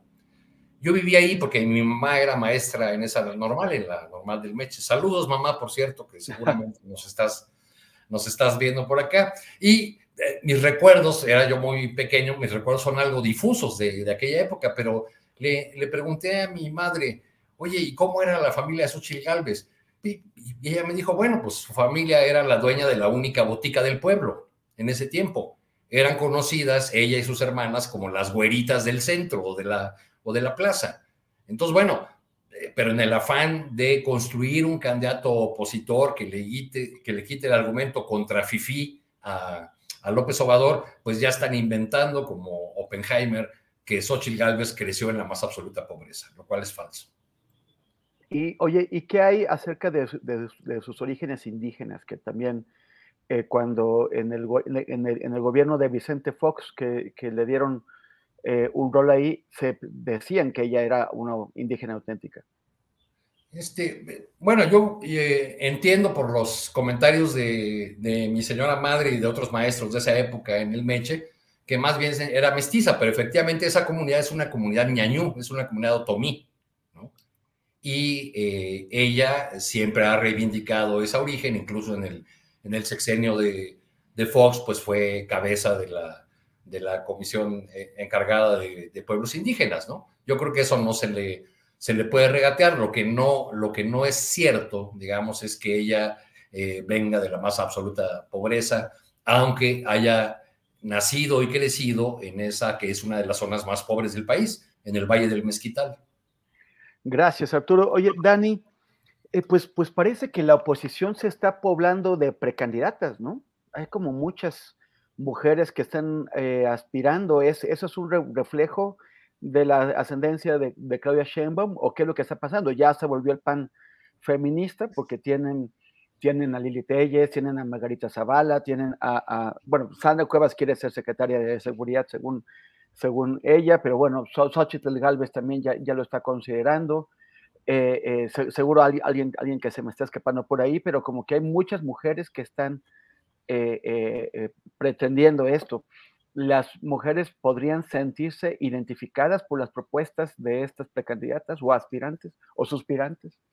Pues mira, de primero de la pregunta de si ya son feministas los del PAN, pues sí, solamente los 8 de marzo, ya después ya se les olvida el feminismo, lo guardan en el cajón y para el siguiente año sobre si las mujeres se van a poder sentir identificadas con estas eh, candidatas, posibles candidatas. Creo que no, porque pues a final de cuentas, ¿con qué nos podríamos sentir identificadas? Yo lo que estaba pensando ahorita cuando, eh, cuando vi la nota de, de Xochil Gálvez diciendo que no, que ya no era por la Ciudad de México, sino que quiere ser candidata presidencial, lo que pensé fue, pues qué baja está la vara para eh, los candidatos presidenciales. O sea, solamente después eh, de irse a, enfrentar a Palacio Nacional, con la puerta de Palacio Nacional, eh, ya, ya tienes todas las credenciales para ser eh, una fuerte aspirante a la presidencia de tu partido. Creo que habla peor del PAN que de Xochitl Galvez, que también ha encontrado en el show una manera de, sobresalir y lo hemos visto en el Senado, que con lo de la botarga, que con el juguete Lego, esto y aquello, acompañada de, de Lili Telles y Kenia López, que también han hecho eh, del show eh, parte importante de, su trayectoria legislativa. Entonces, estamos viendo que es el show el que está midiendo quiénes son los que pueden aspirar a un puesto tan importante en la presidencia. Y si es así, es una lástima porque entonces ya no estamos hablando de que ahorita nos está gobernando alguien que visitó cada uno de los municipios de México, que se me hace una tarea muchísimo más loable, que nadie le ha puesto en duda al presidente actual, porque no hay manera de, ponerle un pero a eso, pero si entonces ya no estamos procurando por alguien que ha recorrido todo el país a pie, sino alguien que va a hacer un show con una puerta de Palacio Nacional, pues yo creo que ya en adelante vamos a estar eh, viendo otros tantos espectáculos, porque pues la oposición al parecer está abierta a posicionar al que más odie, al que más eh, sea, al que más se burle, y pues así se van yendo, porque si no son ellos, los, eh, si no sus candidatos no son los que más se burlan, los que más circo hacen, son los cartuchos quemados, que son los Santiago Krill, y pues creo que nada más son los que no, tampoco es que tengan muchos, ¿no? Entonces, pues creo que termina por exhibir al partido porque todavía, y ya cuando Morena está de lleno en la contienda, pues están apostándole a cero propuestas, cosa que eh, mucha oposición eh, ha escuchado esas críticas, decir, bueno, sí, muy bien, eh, el odio a AMLO, esto y aquello, ¿cuándo, va a haber ¿cuándo van a escuchar las propuestas? ¿Cuándo nos las van a plantear? Cuál es el proyecto político del PRD, que también dice que ya está viendo cómo elegir a su candidato presidencial, cuándo va a haber esas propuestas más allá del circo, pero pues al parecer eso es lo que les ha venido funcionando. Así que lo de Xochitl, pues lo veo como muy, muy difícil.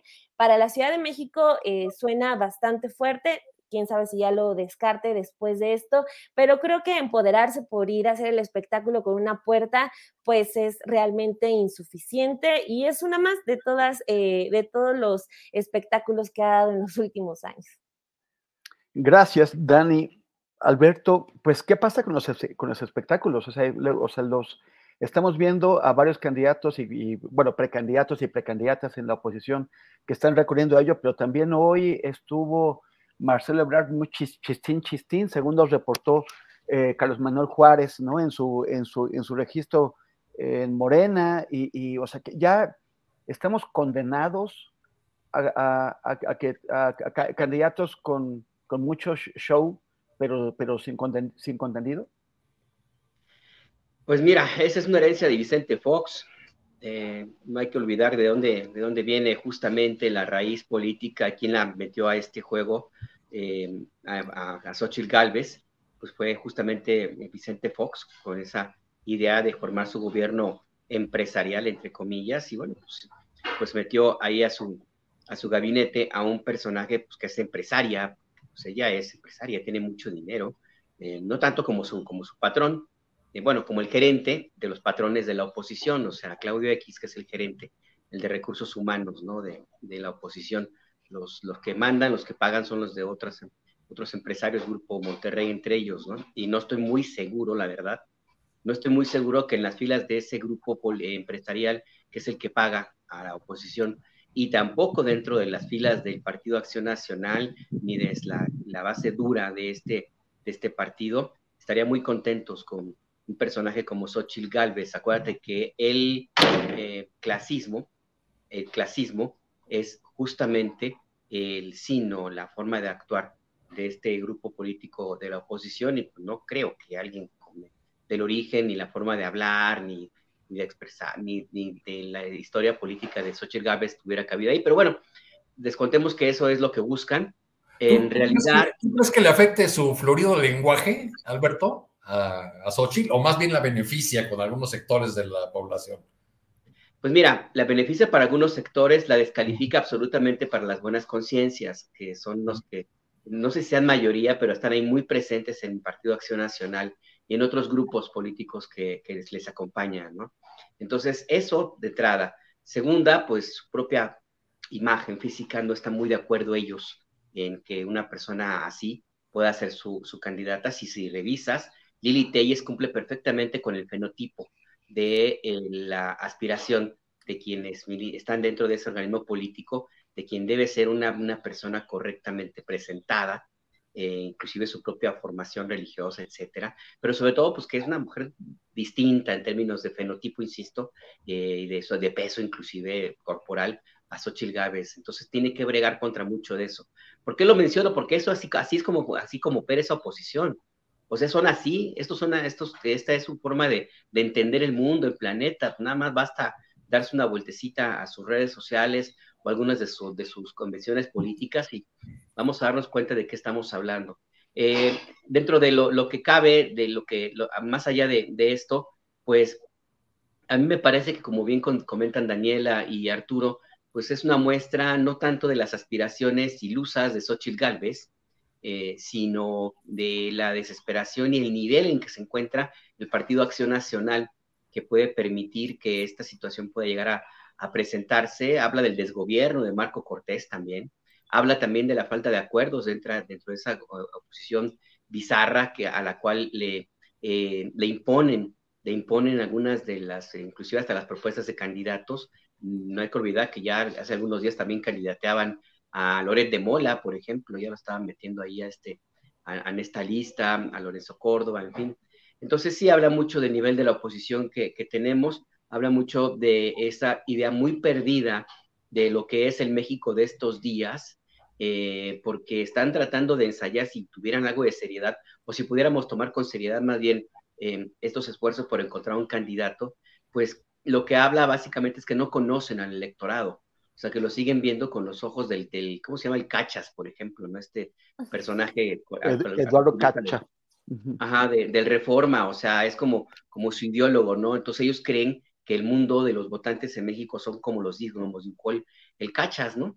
Entonces, pues está bien que sigan en esa dinámica. A mí me parece que está muy bien que invierta su tiempo de esa manera, porque mientras tanto, del otro lado, pues ya hay una campaña bastante bien organizada, que como quiera que sea, hay ya personajes que están todos los días en la opinión pública, que si a alguno le hace falta conocimiento eh, dentro de los electores, lo va a obtener en estos, en estos meses, y que de una u otra forma, pues están caminando muy, a paso muy, muy firme y acelerado ya para un proceso de consolidación de, de lo que será la elección de 2024. En eh, la oposición, mientras tanto, acaban de decidir que van a tener una especie como de junta de notables para tratar de hacer una, una consulta y a partir de ahí decidir qué es lo que van a hacer, eh, como allá más o menos por octubre, noviembre, yo creo. Entonces, sí, qué bueno que vayan por allá. Eh, yo, cuando vi lo que pasó con Xochitl Galvez en Palacio Nacional, pues yo la verdad que sí entendí claramente qué fue lo que pasó, Temoris.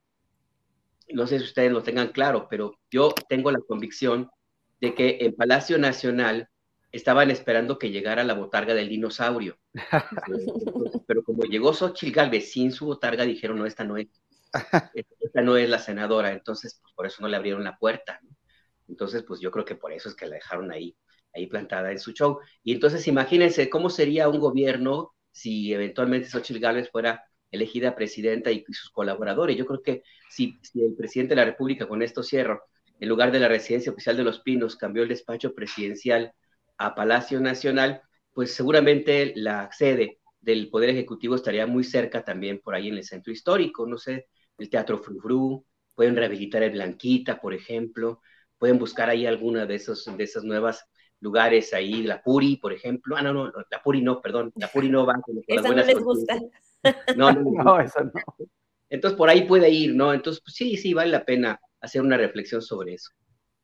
Gracias, Alberto. Oye, pues ahora que dices eso del fenotipo, parece de, de, parece que a Gustavo Madero realmente no le importa. ¿Te acuerdas ese, ese video que se tomaron en la toma del, Senado cuando estaban ahí acostaditos?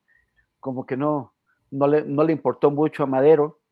Pero, este, pero bueno, siguiendo con estos temas del, del cachas y, y, esta clase social que, que no logra ocultar su racismo y su clasismo, el, ah, se, me, se, me, acaba de ir el avión con, con esto, pero eh, hay, hay, hay, hay, una altura. Ah, sí.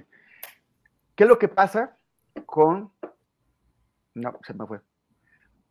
Ah, ya, ya. Este, no, sí, te, sí te acuerdas, Arturo, que eh, lo, a, quien, a, quien se le, a, quien, se le, está yendo o lo vemos en tercera dimensión es a Alberto. Ya, sí. ya se dieron cuenta que desde la semana pasada o dos ¿Quién sabe qué pasa ahí con la cámara de tu computadora, Alberto? Es un, es un filtro, como... es un filtro nuevo, yo creo, así muy de, de Instagram o algo así. Así. Ah, bueno, pues es que ese es el, digamos. Vamos a ver ocho Xochitl Galvez así una tras otra. Ay, no. sí, exactamente. Por eso Oye, no, Lorenzo Córdoba, aquel, aquel audio que, que sacó bueno, que, que, le sacaron aquella grabación, aquella conversación que tuvo donde estaba hablando de, una, de unas personas de origen indígena con las que se reunió y que lo describía como el gran jefe, no sé qué, se burlaba en un tono súper racista. Eh, pero bueno, eso ya es el Lorenzo Córdoba de línea anterior. Ahora ya está Guadalupe Tadei y acaban de, de tener esta reunión con el presidente López Obrador, así, pero como que fumando la pipa de la paz, ¿no? Así como llegaron, se sentaron, fumaron la pipa de la paz, enterraron el, hacha de la guerra. ¿Cómo, ¿Cómo viste esta reunión? ¿Tú qué crees que representa para los procesos electorales que vienen, para el, futuro del INE?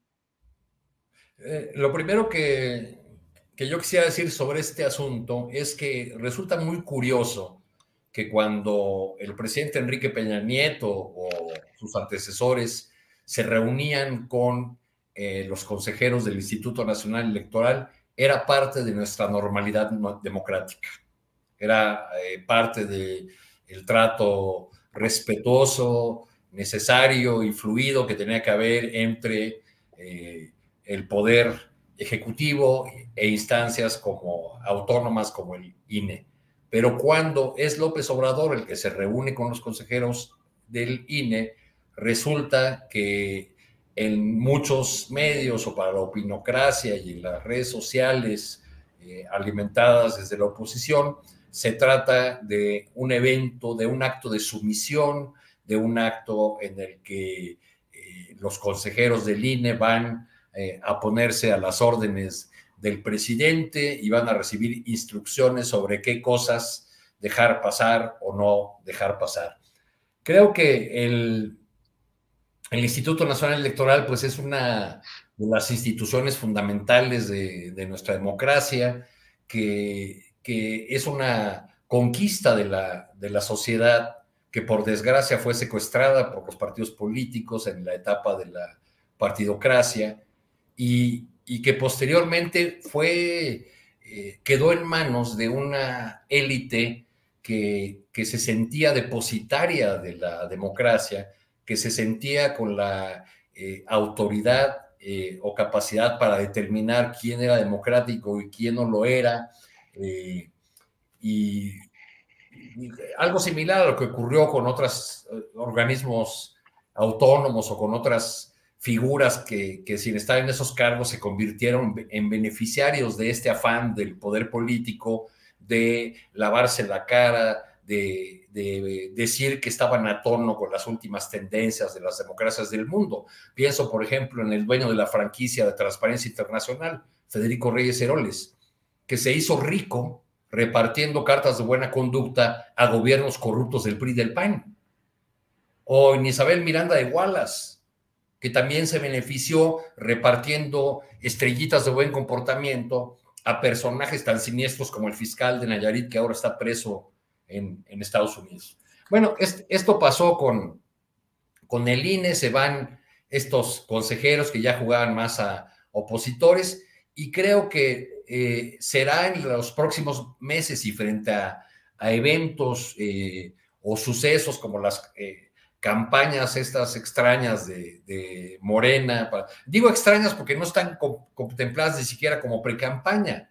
Todos sabemos que son candidatos, pero en rigor lo que se están disputando eh, con esta encuesta y en este proceso es, eh, según la declaración del partido, pues el nombramiento de coordinadores de la transformación a nivel nacional.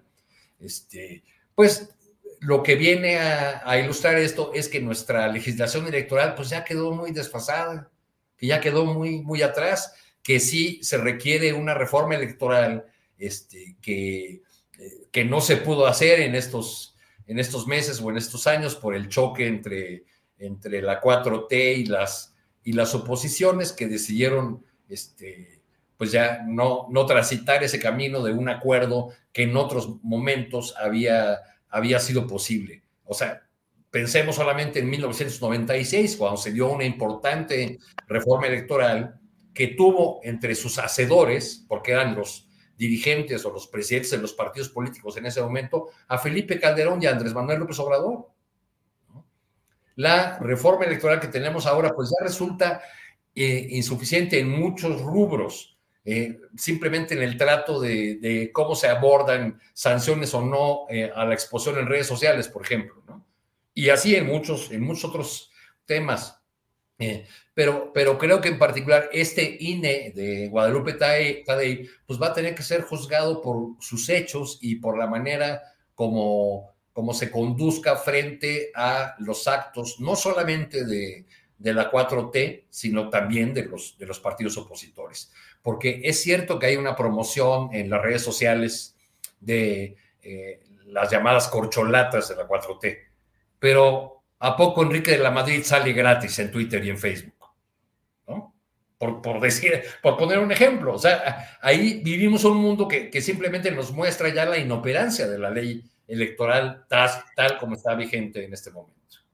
Gracias, Arturo. Dani Barragán, eh, hace, hace un par de años se produjo un escándalo y una polémica muy, muy fuerte por cuando el INE descalificó a los candidatos de Morena a las gubernaturas de Michoacán y de, y de Guerrero. Eh, Salgado Macedonio traía acusaciones sumamente fuertes por violencia sexual contra mujeres, pero esto no, no fue, fue por, por eh, gastos de campaña no comprobados. Y en, ocasiones anteriores se dijo que el INE había, no había sido tan duro, tan extremo al sancionar eh, otros casos iguales. El López Obrador y su, y su polémica con, con, el, con el INE de, Lorenzo Córdoba eh, habrá tenido que ver con la idea de que, con, con el temor de que un, un INE así pudiera terminar descalificando candidatos sobre bases, pues, digamos, endebles, como por ejemplo a, un candidato presidencial o candidata presidencial, podría tumbarles eh, al, sucesor al presidente. Eh, y, esto, este nuevo cambio de consejeros con, la, salida de cuatro y, su, reemplazo, eh, ¿habrá conjurado este peligro? Pues yo coincido eh, mucho con lo que mencionaba Arturo ahorita al final de la parte del reto real, o sea, porque digamos, el presidente como que ya cumplió con esta parte de hacer esta reunión, de invitarlos, de decir, yo quiero que vengan a Palacio Nacional a platicar, ya como lo mencionabas, diciendo, es la pipa de la paz, ¿no? Ya es un nuevo INE, hay condiciones para tener una nueva relación, pero creo que más bien no, le no es tanto del presidente, que quedó muy molesto después de lo de eh, Salgado Macedonio, que pues sí, lo de el reporte de gastos fue un tema, pero en lo personal yo siempre voy a sostener que qué bueno que no fue el candidato, que qué bueno que no fue gobernador una persona como él. Eso yo lo tengo, aunque suene muy polémico para muchos, eso para mí es este, eh, un, hecho rotundo, ¿no? Una persona como Salvador Macedonio no tenía por qué ser gobernador.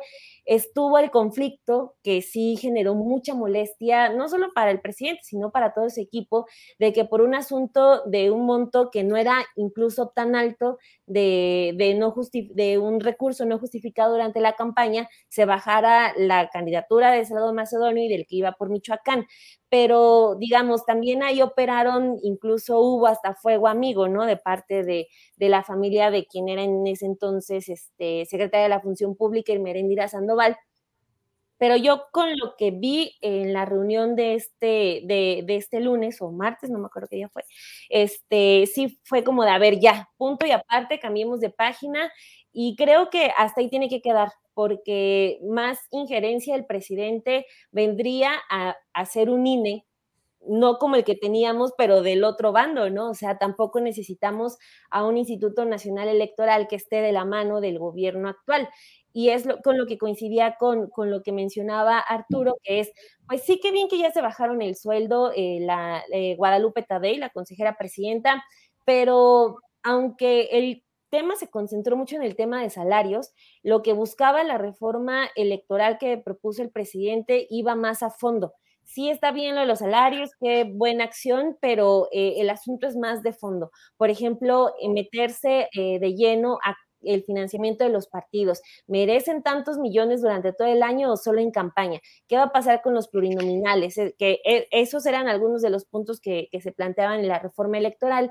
Y también ahorita el INE tiene una gran tarea para demostrar esa autonomía y decir, pues sí, el INE sí se toca y se toca para bien, ¿no? Este, demostrar que, por ejemplo, yo lo que tengo mucho temor es que esta, esta campaña eh, de, de, los aspirantes a la candidatura presidencial de Morena se vuelve una campaña electoral. Digo, Monreal ya sacó un reality, ya están programando sus, eh, sus viajes, sus visitas, y es como, a ver, no es una campaña electoral. Tengo mucho temor de que tengamos dos campañas electorales, dos campañas presidenciales, la de ahorita para definir al candidato de Morena y la que ya vaya a ser previa a la elección. Ojalá ahí el INE también eh, pueda hacer algo, porque creo, no he visto ni un solo comentario positivo de gente diciendo, ah, qué bueno que tienen 30 mil bardas de es Claudia, ahora es Adán Augusto, qué bueno que el secretario de Gobernación tenga espectaculares con su cara en portadas de revista que nunca nadie lee, que nunca nadie sabe dónde se vende.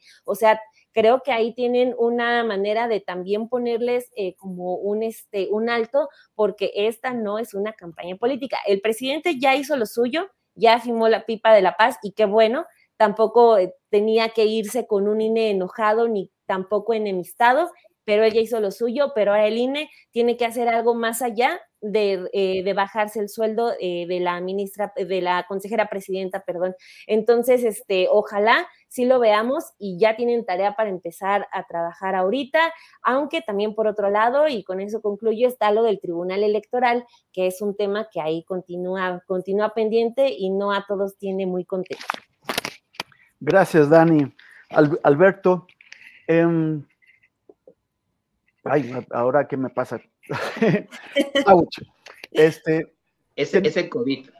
Había, sí, no, ya, ya, ya pusieron aquí algunos comentarios que le eche la culpa a COVID, pero no, no, no, no tengo ni esa disculpa, ya pasó hace mucho, ya la oportunidad de, culparlo ya fue. Alberto, hubo, el, el, presidente tenía un plan de reforma constitucional el, el, electoral que tenía, que era muy ambicioso, y de pronto pues no, no hubo ese chance. Entonces pasó a su plan B, que eh, la, Suprema Corte pues está tumbando cachito a cachito. y sin embargo, ahora tras esta reunión, pues parece que, pues, que no estaba tan mal el INE, o sea, finalmente con el, con el cambio de, consejeros eh, es suficiente, eh, no, no, era tan, tan grave como, como el presidente lo decía.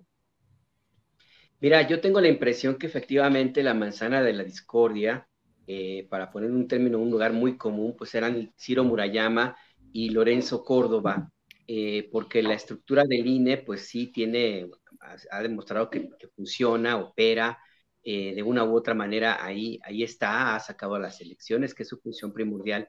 Y además no hay que olvidarnos que es casi la única instancia de identificación de todos los mexicanos. no hay una cédula de identidad, en cambio su lugar lo ocupa la credencial de, de elector. Entonces, lo, que había era una clarísima, clarísima influencia de estos dos consejeros que eh, contaron con un cierto aval de los otros miembros del Consejo General para tratar de construir una oposición política a través del árbitro electoral.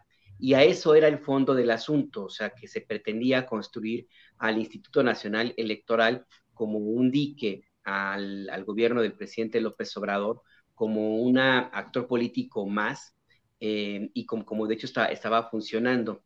Em, y me llama mucho la atención que una vez que se va Lorenzo Córdoba y Ciro Murayama, finalmente el tema del plan B pues pasó a segundo, tercer plano. Y no solamente, ojo, eh, Temuris, eh, Daniel Arturo, no solamente por parte del presidente López Obrador, sino que se les olvidó a todos los demás. O sea, ya no hay notas, ya casi no se publica nada, ya no se habla casi nada del de, el intento de que el INE lo quiere destruir, que quiere cooptar al árbitro electoral, quedan algunos todavía en algunas columnas, lo cual a mí me queda también claro que efectivamente ese era el propósito central de Lorenzo Córdoba y Ciro Murayama como representantes de un movimiento político muy desesperado. Tan, tan, tan, tan es así que ya Lorenzo Córdoba lo están candidateando, pues, eh, inclusive creo que va, está apuntado en la lista de los que van a encabezar el, Consejo de Notables de la oposición de, de por México, como se llame, para ser como el que se encargue de elegir al candidato o la candidata de la, de la oposición. Lorenzo Córdoba está en el grupo de los que van a, encabezar eh, este órgano de consulta de los, eh, de los intelectuales que han sido invitados, entre ellos Sergio Aguayo, por ejemplo, ya confesó que él está, está allí y él mismo dijo que va a ser un expresidente del INE eh, del IFE o del IFE el que va a encabezar este grupo. Entonces, pues era obvio que el tema, eh, pues se trataba de que Lorenzo Córdoba y, y Ciro Murayama, insisto, pues eran los que, los que hacían ruido allí, ¿no? Y más allá de eso, pues el, el asunto, yo, yo entiendo también que el presidente López Obrador pues, se dio cuenta de que ya no había necesidad de mantener una eh, cruzada en ese sentido, puesto que lo que importaba básicamente ya parece que empieza ya a ocurrir, y no me refiero al sueldo de la, la consejera presidenta, sino a la determinación del Consejo General del INE, pues de actuar con base con la obligación con la que con la que tiene que cumplir, cumplir con la ley, ser un árbitro árbitro eh, imparcial y eso parece ser que sí va, empieza ya como a, perfilarse. Ya de lo demás, pues también está claro que la Corte no iba a permitir que avanzara el plan B, pues también dentro de Morena, pues se pasaron, pues hubieran cumplido con los procedimientos, no les costaba nada haber cumplido con todo el trámite, esperarse un día nada más y de por sí lo iban a hacer y te aseguro, les aseguro que no habría posibilidad de que la Corte les echara abajo el plan B o si lo hubiera hecho, hubiera, hubiera estado mucho, más exhibida pues la, corte de Norma Piña. Entonces, pues sí, ahí el tema era bien sencillo, eh, se diluyó la idea de convertir al INE en un actor político en contra de la 4T, y pues ya, pues a ver, a ver si eh, cuánto dura este, este tema de la nueva etapa del Instituto Nacional, de la nueva etapa del INE y el, y el, y el, el Poder Ejecutivo, porque finalmente si lo que se espera es que el instituto cumpla con su trabajo, pues como bien dice Daniela, pues tendrá que hacerlo, aunque, aunque eventualmente le toque sancionar al partido en, el gobierno. Gracias, Alberto. Arturo Cano, em, el, día domingo el Consejo de, Morena decide ya las, reglas y quiénes van a competir por la candidatura. Y después, de pronto, Jacob Polemski dice, ah, yo también quería y tienen que abrirme el espacio a fuerza. Además, en, una entrevista advierte que, eh, que el INE debería intervenir porque las corcholatas son seis, pero cinco son hombres y una es mujer. Entonces, ah, no hay paridad de género.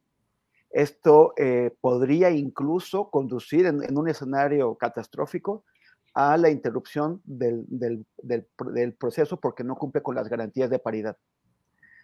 Y esta mañana le preguntaron a Marcelo Ebrard en su, en su, registro que qué opinaba y él dijo que tenía que haber, eh, que, mantenerse abierto para, que, para quien quisiera entrar.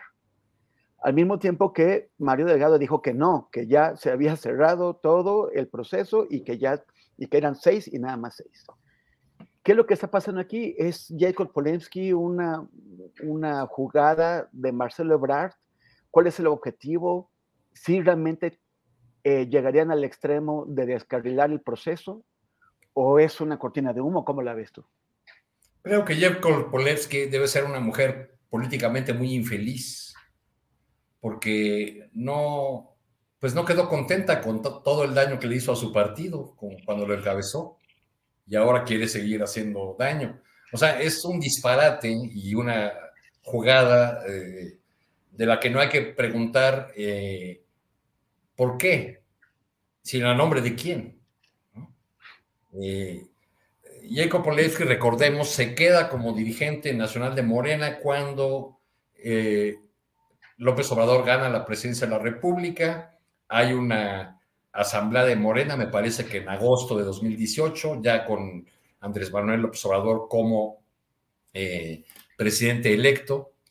Eh, y en esa asamblea, eh, el ahora presidente solamente permanece unos minutos, da un discurso, se, se retira, pero en su discurso hace tres recomendaciones o les pide tres cosas a los, a los congresistas de Morena. Este, crear y fortalecer un eh, instituto de formación, devolver la mitad de los recursos este, y posponer la renovación de los órganos de dirección del partido. Solamente este último punto es el que se cumple. Los otros dos que dependen totalmente de Jacob Polemski se quedan ahí varados.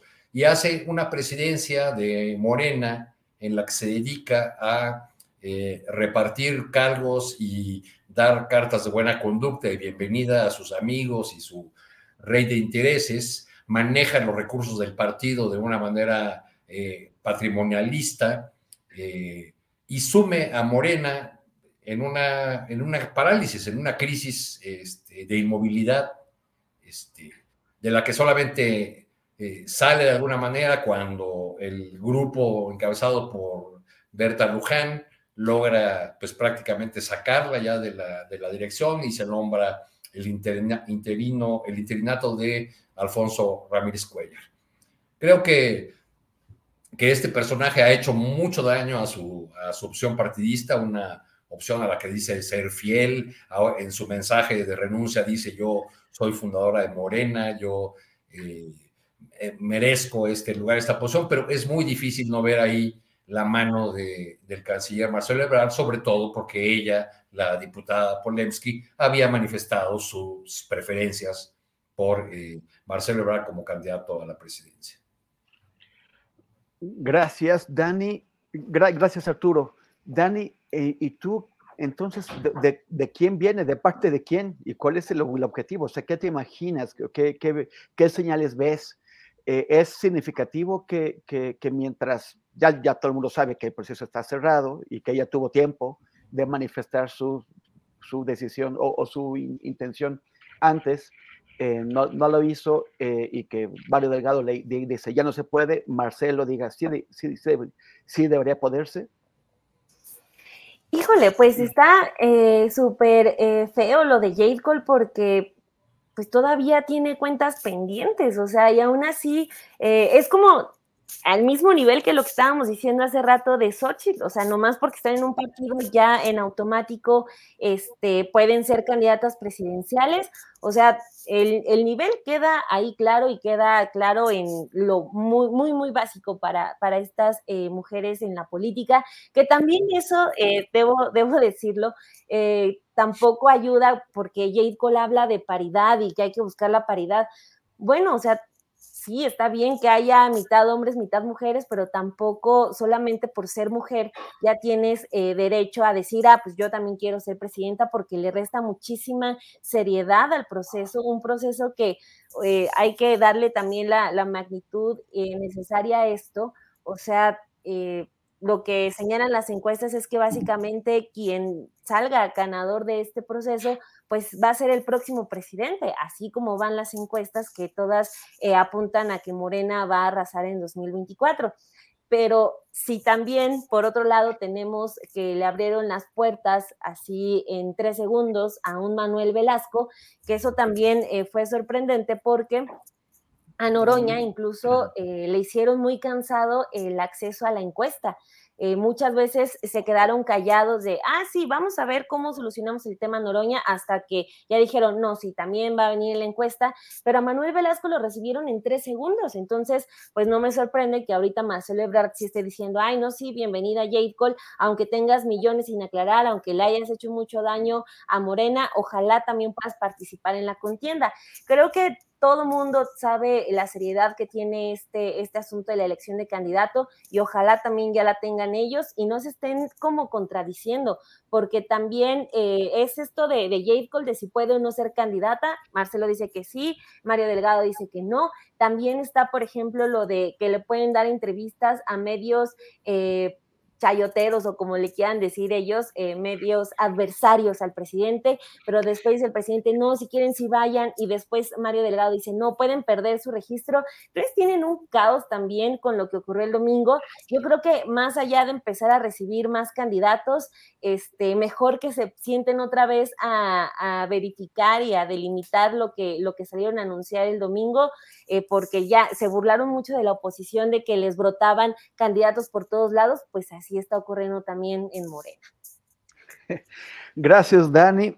Alberto Nájar, ¿qué ves tú? ¿Cuál es la jugada Jade Cole polemskista? Jade Cole polemskista. Bueno, algo así. Mira, yo sí creo que es ahí algo que Marcelo Ebrard sí está, si no por lo menos es el autor intelectual, por lo menos sí como que le dio una especie como de autorización, seguramente le habrán consultado o sea, él está de acuerdo y, creo que a él le conviene que el proceso pues, se abra lo más, lo más que, se pueda. eh, en ese sentido porque pues, sí está en una cierta desventaja, porque por más que algunas encuestas traten de ubicarlo pues ya muy, muy arriba, en realidad otras encuestas, la mayoría pues siguen ubicando a, a Claudia Sheinbaum por encima en las preferencias dentro de, de Morena. Y además, de una u otra forma, pues como que em, abre la, la, posibilidad pues de que gane tiempo, de que, de que el proceso se vaya, digamos, haciendo más, eh, más lento, se entorpezca. En fin, yo, yo creo que ahí Marcelo Ebrard, por si te insisto, si no fue el autor intelectual, por lo menos, pues sí, sí está ahí eh, apoyando que esto, esto suceda.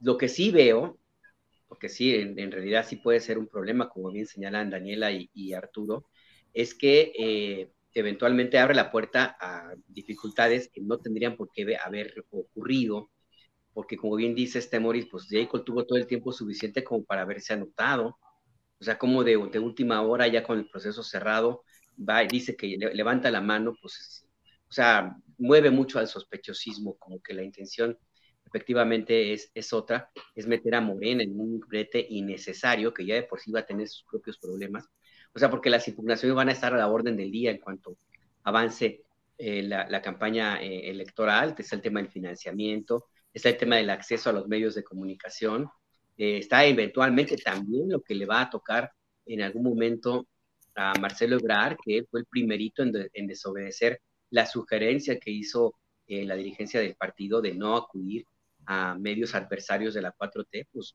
Marcelo Ebrard se mueve como pez en el agua en esos espacios, ¿no? Lo cual ratifica también la idea, eventualmente, de que del, lado de la oposición estarían más que contentos con un, un, candidato presidencial o inclusive un presidente de la República del perfil de Marcelo Ebrard, que finalmente tiene un origen muy similar, origen político muy similar al de, al de ellos mismos, ¿no? Entonces yo sí, sí creo que esto es una jugada, pues digamos, de mala leche, si podemos utilizar el término, ¿no? Porque no puede llamarse. Pero, pero no para hacerle un contrapeso en la campaña a la otra mujer que está apuntada, sino con la intención quizá de llegar a impugnar legalmente el proceso por la falta de paridad de género, ¿no? Que eso es lo más riesgoso o lo más peligroso para el proceso mismo de Morena. Y, por eso hay que preguntarse de parte de quién Jelko Polensky ah, da este paso o hace esta jugada, ¿no? No, exactamente. O sea, la, idea es ensuciar todavía, ensuciar pues el proceso. Así al final del día. Que, ¿Por qué le interesaría a alguien que dijo hoy el canciller en su, en su registro, voy primero en las encuestas? ¿Por qué le interesaría a alguien que según él va primero en las encuestas enturbiar este proceso? Esa es, esa es la gran duda, ¿no? Bueno, tenemos que entenderlo, ¿no te parece, Temoris, como una mentirilla de campaña, ¿no? La que dijo hoy el canciller. Porque yo, esa declaración del canciller, pues empecé a revisar las notas que hay de las eh, encuestas hechas en los últimos meses y no hay, en la inmensa mayoría, Claudia Chema sigue apareciendo como, la, como el primer lugar. Es más, el registro más bajo de Claudia Sheinbaum es mayor que el más alto de Ebrard en las encuestas. Eso no quiere decir que eso no pueda cambiar, pero, pero eso de que voy primero en las encuestas, pues no es, no es verdad, como lo dijo hoy el... Pero, ¿creen, ¿creen ustedes que el objetivo es crear una especie de espada de, de, Damocles que esté pendiendo sobre el proceso, de manera que si no le dan a Ebrard, por ejemplo, las garantías que él necesita, de, que, ha, pedido, la, deja caer en la, forma de Jacob Polensky impugnando el proceso por paridad de género y descarrilándolo? ¿Sería esa una, una opción? Pues yo creo que Marcelo está preparando todas las eh, vías posibles, ¿no? La vía de quedarse, crecer en las encuestas y ser él, y la vía de no crezco y me voy de una, de una manera eh, eh, en la que haga el mayor daño posible al, momento de, al momento de retirarme, ¿no? Y una de esas posibilidades, pues, es poner en duda o poner en tela de juicio todo el proceso. O sea, eh, descarrilas el, registro porque o, lo pones en duda o lo cuestionas porque no hubo paridad de género. Luego cuestionas las encuestas de los encuestadores, ¿no? Pones en duda la calidad de las encuestas, como ya ocurrió en el caso de, muy, eh, que es muy fácil de Coahuila. de Coahuila, ¿no? De que se pone en duda la la veracidad de la, de la, encuesta desde un flanco de la propia 4T. La incorporación de Manuel Velasco, pues a mí me pareció más eh, como parte de la cuota de meter a Noroña, ¿no? Este, ya, pues ya como iban a meter al del PT, pues ni modo que no metieran a alguien eh, de parte del otro aliado, ¿no? O tal, o tal vez la, la intención era hacer ver o subrayar que Noroña no es de Morena, sino que es de uno de los otros dos partidos. ¿no? Sí, sí, sí, sí, pues es. Eh, eh, finalmente, Noroña es alguien que cuyas habilidades oratorias y, y esa imagen de eh, político rejo, rijoso y bueno para el debate, pues le ayuda al partido del profesor Beto Anaya a jalar votos y seguramente le hará ganar un mayor número de diputados y, y senadores, aunque no. Como en Coahuila. Pues sí, aunque no esté contendiendo de manera seria por la candidatura presidencial. Porque, porque lo de Velasco es una simulación que ni su partido sigue. Se reunieron con, con Claudia le, y le ofrecieron su apoyo. Entonces, ¿para qué? Para qué Antes se habían reunido con Marcelo. Y entonces, pero entonces también está el tema de Monreal, por ejemplo, ¿no? O sea, que ya, ya son más voces que le, están, que le están diciendo que está jugando a ser el aspirante, aunque nadie, Oye, no, oiga, no pero, pinta en las encuestas, pero para que vaya a la Ciudad de México, por la Ciudad de México. Pues. Daniela, eh, eh, Monreal no cometió el error de ir con los del Partido Verde. Él se fue directito con el Santonillo de Atocha. Sí. Ayer con su video saliendo con el Santo Niño de Atocha, no, hombre, no. Oye, pues uno, uno, que sí tiene ascendencia sobre el pueblo y no una simulación. Claro. ¿No? Sí, pues sí. No, eso, eso sin duda. No, la, la, yo creo que Monreal siempre ha sido muy eh, transparente en eso de su fe católica.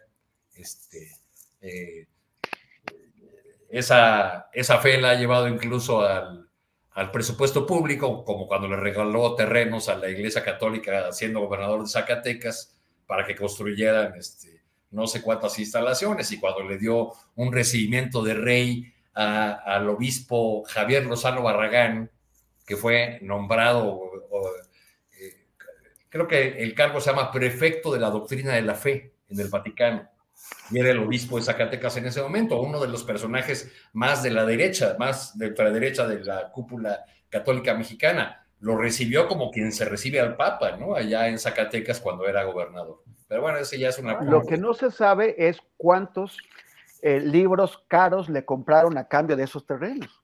Exacto. Eso sí, ¿no? Creo que no tenía una producción editorial tan abundante en aquel tiempo, sí. el señor gobernador Monreal. Bendecidos sí estuvieron, ¿eh? Bendecidos sí estuvieron. Sí.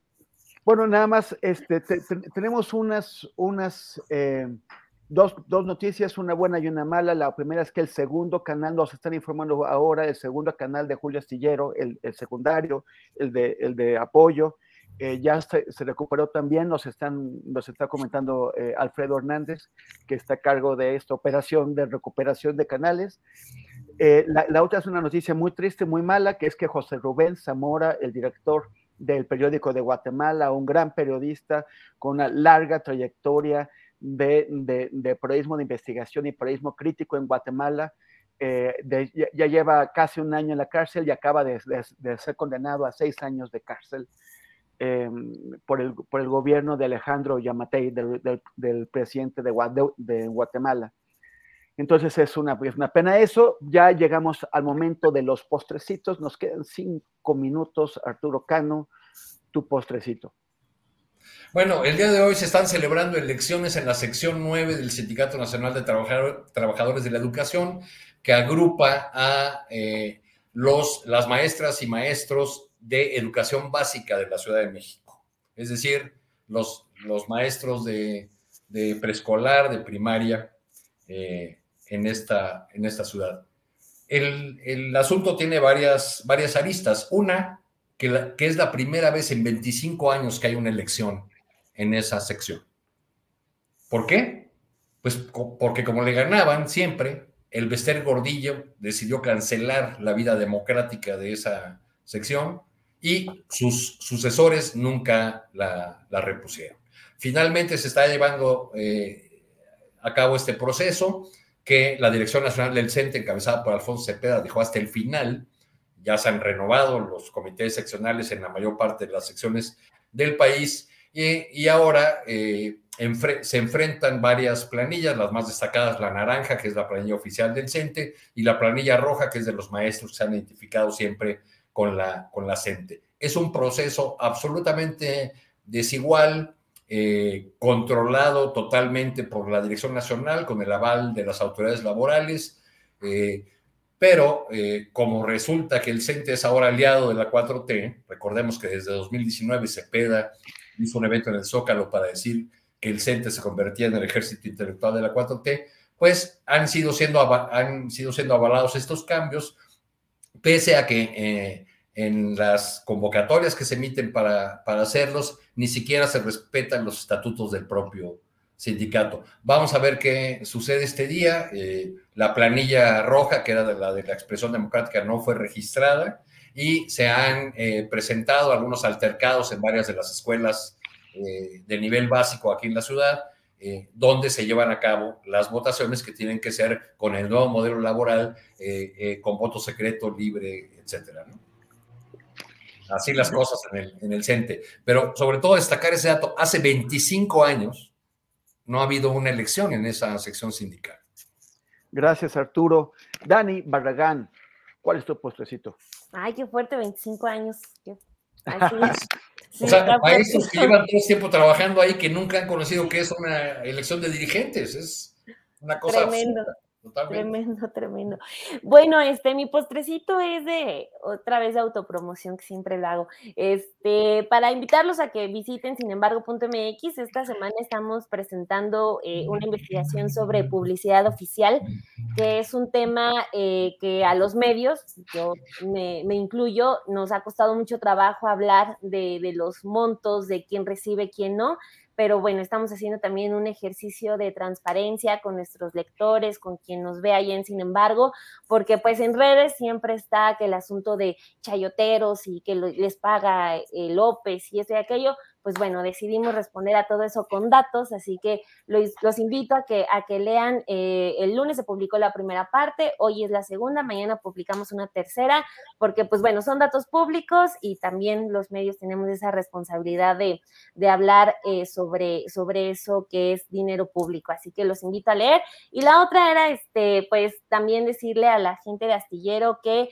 tienen un muy buen público porque desde el día lunes que empezaron a tener problemas con su canal. En todos lados la gente estaba preguntando qué pasa con Julio, qué pasa con su canal. Ayer que, pues no pudieron transmitir por acá, estaban todos corriendo la voz, pidiendo información y pues hoy también cuando ya se restableció, la gente estuvo muy contenta, así que pues eh, larga vida a la comunidad de Astillero Informa. Muchísimas, muchas gracias, Dani. Gracias, gracias por ese apoyo y por, y por supuesto que gracias a la, a la gente y a, las, y a, las, personas y a las organizaciones que nos brindaron apoyo en este difícil momento. Gracias. Alberto Nájar, tu postrecito. Mira, ahora que mencionabas la condena que, recibió Pepe Zamora, José Zamora, director del El Periódico, eh, pues vale la pena recordar que el eh, periódico era, porque ya prácticamente desapareció, uno de los pocos medios independientes que hay en Centroamérica y ha sido víctima, el eh, Pepe José Zamora, de eh, un grupo político que tomó el poder en Guatemala, o lo retomó más bien, desde el gobierno anterior, con este comediante llamado Jimmy Morales, el chespirito de, de Guatemala, que lo que hizo fue prácticamente destruir todo lo que se había conseguido para pacificar a ese, país, echó a la CICIC de ahí de, de, Guatemala, esta eh, eh, comisión pues independiente que consiguió lo que, lo que no ha sido posible en otros países en América Latina, como fue eh, sancionar a la clase política que ensangrentó a Guatemala durante, durante décadas. Jimmy Morales fue el primero que empezó con el regreso al infierno en Guatemala, y Alejandro Yamatei, el actual presidente, pues lo está concretando. Yamatei fue postulado por un partido político creado justamente casi para esta elección en la cual él ganó los comicios. Está formado eh, sobre todo por militares en activo o en retiro acusados de genocidio, de crímenes de lesa humanidad. Son los que eh, encabezaron dictaduras y golpes de Estado en Guatemala que trataron de acabar con todo el pueblo y donde lo que está eh, en América Latina los que están detrás de Alejandro Yamatei, el presidente actual de Guatemala, y que tienen a una representante clarísimo ahí en una pretendida continuidad con Suri Ríos. Suri Ríos es la hija de Efraín, Efraín Ríos Montt, el genocida, el que está, bueno, fue sentenciado a prisión, aunque parece ser que no, no está eh, en la cárcel por su edad, que fue el dictador más sangriento de Guatemala, que trató de acabar con todo el pueblo Ixil, el pueblo Ixil, de ahí viene eh, Rigoberta Menchú, por ejemplo, a la Premio Nobel de la, de la Paz. Entonces en Guatemala hay muy malas noticias en ese sentido para la independencia y la, y la democracia eh, y sobre todo para los medios de comunicación y hay que unirlo a lo que sucede con los colegas de Faro, Temoris, que han recibido una embestida brutal de, de parte de, de Nayib Bukele, que está también empeñado en acabar con el periodismo crítico y que pues, los compañeros del Faro tuvieron que mudar su redacción a Costa Rica para evitar que les fueran a, encarcelar o a confiscar sus propiedades. Entonces es importante recordar que muy cerquita de México existen estos ejemplos, sobre todo para quienes ahora aquí en México claman por una supuesta dictadura, que hablan de autoritarismo, que hablan de censura, de agresiones, etcétera, etcétera, pues nada más vean lo que ocurre en Guatemala y nada más revisen la historia del país la, propia historia de México, o sea, los que se quejan de autoritarismo y de una pretendida dictadura, pues sufrieron, padecieron lo que era una dictadura del PRI, la del PAN. Entonces, tratar de comparar o de, o de traer, eh, crear una narrativa en ese sentido, en esos momentos, me parece, me parece que va muy, muy descaminado, porque, pues, insisto, nada más vean lo que pasa en Guatemala, nada más recuerden lo que pasaba en otros gobiernos aquí en, en México para que realmente vean que sí, ahí sí era un gobierno autoritario, no lo que ahora, lo, que ahora tenemos. Yo creo que también hay que tomarlo en su justa dimensión. Y pues sí, muy lamentable lo que pasó ahora con Pepe Zamora. Ojalá que el ejemplo no se extienda y pues, pero pues no, no, parece ver que hay algún cambio en Guatemala Y ojalá que se haga justicia y que lo saquen de la cárcel y que, y que restauren los bienes del periódico de, de Guatemala, que, está también sujeto a un ataque eh, judicial y financiero tremendo que efectivamente eh, provocó que ya sacaran su último número. Gracias, Alberto Nájar, por tu participación. Gracias, Dani Barragán. Gracias a ustedes por la invitación. Un saludo y dejen su like. Y gracias, Arturo Cano. Muchas gracias, Temuris. Qué bueno que nos pueden ver nuevamente por YouTube. Gracias, gracias. Nos vemos el próximo. Bueno, ya creo que se van a ver con, Julio el próximo miércoles. Entonces, pues, No, pues así estábamos bien, me parece. Muchas felicidades, Temorita, rifado. Gracias, gracias, gracias. Abrazo a los tres. Hasta luego. Y regresamos con Adriana Buentello, que está ya eh, conectada otra vez. Ya estamos por acá. Para cerrar, bueno, hay todavía algo de información. Eh, comentar que hemos entrevistado a René Vallarta en diversas ocasiones por el caso del secuestro que, eh, que sufrió. Y tú lo entrevistaste incluso, de Moris, hace algunos días. Pues ayer se llevó la audiencia de individualización de la pena y reparación del daño en el caso de los sentenciados. Antonio N. y Jorge Alberto N., ex policías de la Secretaría de Seguridad Ciudadana, por el secuestro agravado de René Vallarta, ocurrido el 12 de enero de 2022 eh, se condenó a los sentenciados Temoris a 50 años de prisión, pero también se ordenó al secretario de Seguridad Ciudadana, Omar García Harfuch, dar una disculpa pública por los hechos. También mencionan que aún está pendiente la detención de los otros implicados y la reparación del daño por parte de la Secretaría de Seguridad Ciudadana. Así que es pues importante esto que está ocurriendo. Y fíjate algo curioso que está sucediendo, porque ayer no encontré ya más información sobre estos hechos, sobre esto que mencionaba la secretaria del PRI, eh, Carolina Villano, en una entrevista que dio en un chacaleo y que recupera el Canal 11, hablan de establecer un comité electoral ciudadano. Esto con la alianza Va por México, en el que estarían involucrados, por supuesto, los partidos de esta alianza, pero que buscan que sea ciudadano, ¿no? Pero me llamó la atención y eso yo creo que pues estaremos también por ver si ocurre que eh, uno de los columnistas más eh, connotados de los medios tradicionales, que Sergio Aguayo, pues fue invitado. Y en primer plano, que es este canal eh, este programa que aún pasa en el canal 11, pues él anunció que sí está de acuerdo en participar, en participar en este comité, puso dos condiciones, eh, dijo que ya se decidió que sí, sí se cumplen estas dos condiciones de que sean autónomos, verdaderamente autónomos, que ellos sean quienes fijen las reglas y que no solamente estén contemplados candidatos de partidos, sino de la sociedad civil. Entonces, bueno, creo que es importante también el que eh, pues un personaje como Sergio Aguayo esté tomando pues esta postura que no sé, incluso dentro de estos personajes o estas barajas ciudadanas eh, o de personajes de la sociedad civil, si hay alguien que crees que pueda tener algún perfil destacable, porque pues eh, prácticamente es una mezcla un poco extraña lo que hay en la oposición, Temues. Pues no sé, a menos que inviten a Pati Navidad o alguien así. Estaba pensando que igual Jaime Maussan o, no, no, no, Arnoldo Cuellar está ocupado en Guanajuato y de viaje.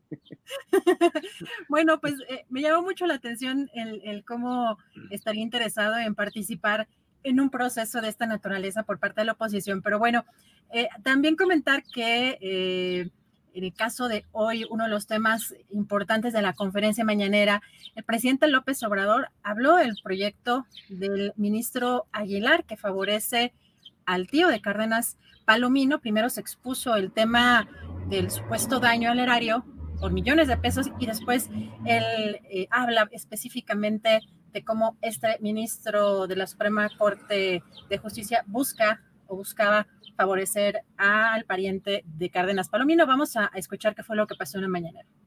Se refiere a tenido contratos o tuvo contratos en la pasada administración por más de 600 millones de pesos en distintas dependencias, además de que ha sido señalado de formar parte de la organización criminal de, vinculada a Cárdenas Palomino y evidentemente a Genaro García Luna, vinculados a empresas como Adamantium, eh, Private Services, provenientes de Numbac Technologies Inc., empresa utilizada, reitero, por Genaro García Luna, para enviar recursos a Estados Unidos resultante de hechos de corrupción mediante esquemas complejos de desviación de recursos públicos por montos eh, que ya ha dado a conocer también eh, la UIF por más de 745 millones de dólares. No obstante, que el SAT logró acreditar un crédito fiscal, es decir, que este señor dejó de pagar 163 millones de pesos de impuestos eh, desde el 2015 y que actualmente serían 342 millones de pesos con las actualizaciones que correspondan. El señor Cárdenas interpuso diversos recursos desde juicio de nulidad ante el Tribunal eh, Federal de Justicia Administrativa, juicios de amparo ante Tribunal Colegiado, que finalmente llegó a la Suprema Corte de Justicia de la Nación. El ministro Aguilar, que dicho sea de paso, porque también debe saberse, es del bloque conservador, porque ya basta con la simulación. Presentó tres proyectos, tres proyectos, proponiendo desechar el recurso de revisión. ¿Bajo qué circunstancia? Después de estos tres proyectos, él cambia y lo que van a discutir hoy ya no es desechar el recurso, sino favorecer al señor Cárdenas Palomino. Fuentes, Fuentes, Cárdenas Fuentes. Cárdenas Fuentes. Entonces, nada más que nos expliquen. Y aquí esto es importante, Temoris, porque eh, justamente hace algunos minutos la segunda sala de la Suprema Corte de Justicia de la Nación acaba de rechazar este proyecto. Eh, el asunto no es aprobado, así lo anunció el ministro Pérez Dayán, y se ordena regresar este asunto a la ministra Loreta Ortiz para que se elabore un nuevo proyecto. Así que bueno, parte de lo importante, hoy Temoris en este miércoles con mucho calor, con mucho calor, pero felices por lo menos de tener ya de regreso el canal. los dos canales, también el canal secundario que nos acaban de, de informar que, que se recuperó también. Bueno, este es también eh, muy relevante, sobre todo si quieren tomar nota, porque pues este canal secundario también lo sacamos en algún momento que tuvimos justamente algunas complicaciones.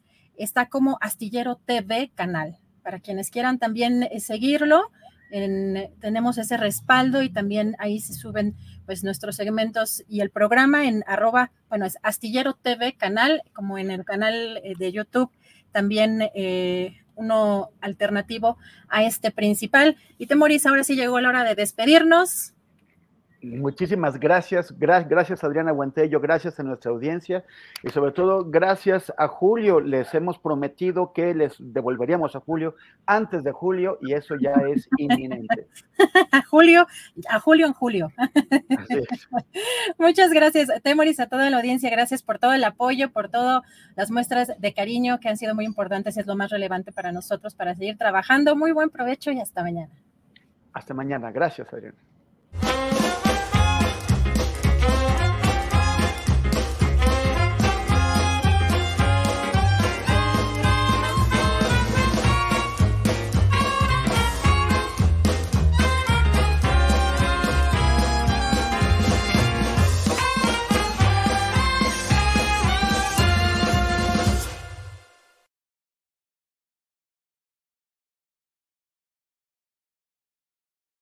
Para que te enteres del próximo noticiero, suscríbete y dale follow en Apple, Spotify, Amazon Music, Google o donde sea que escuches podcast. Te invitamos a visitar nuestra página julioastillero.com.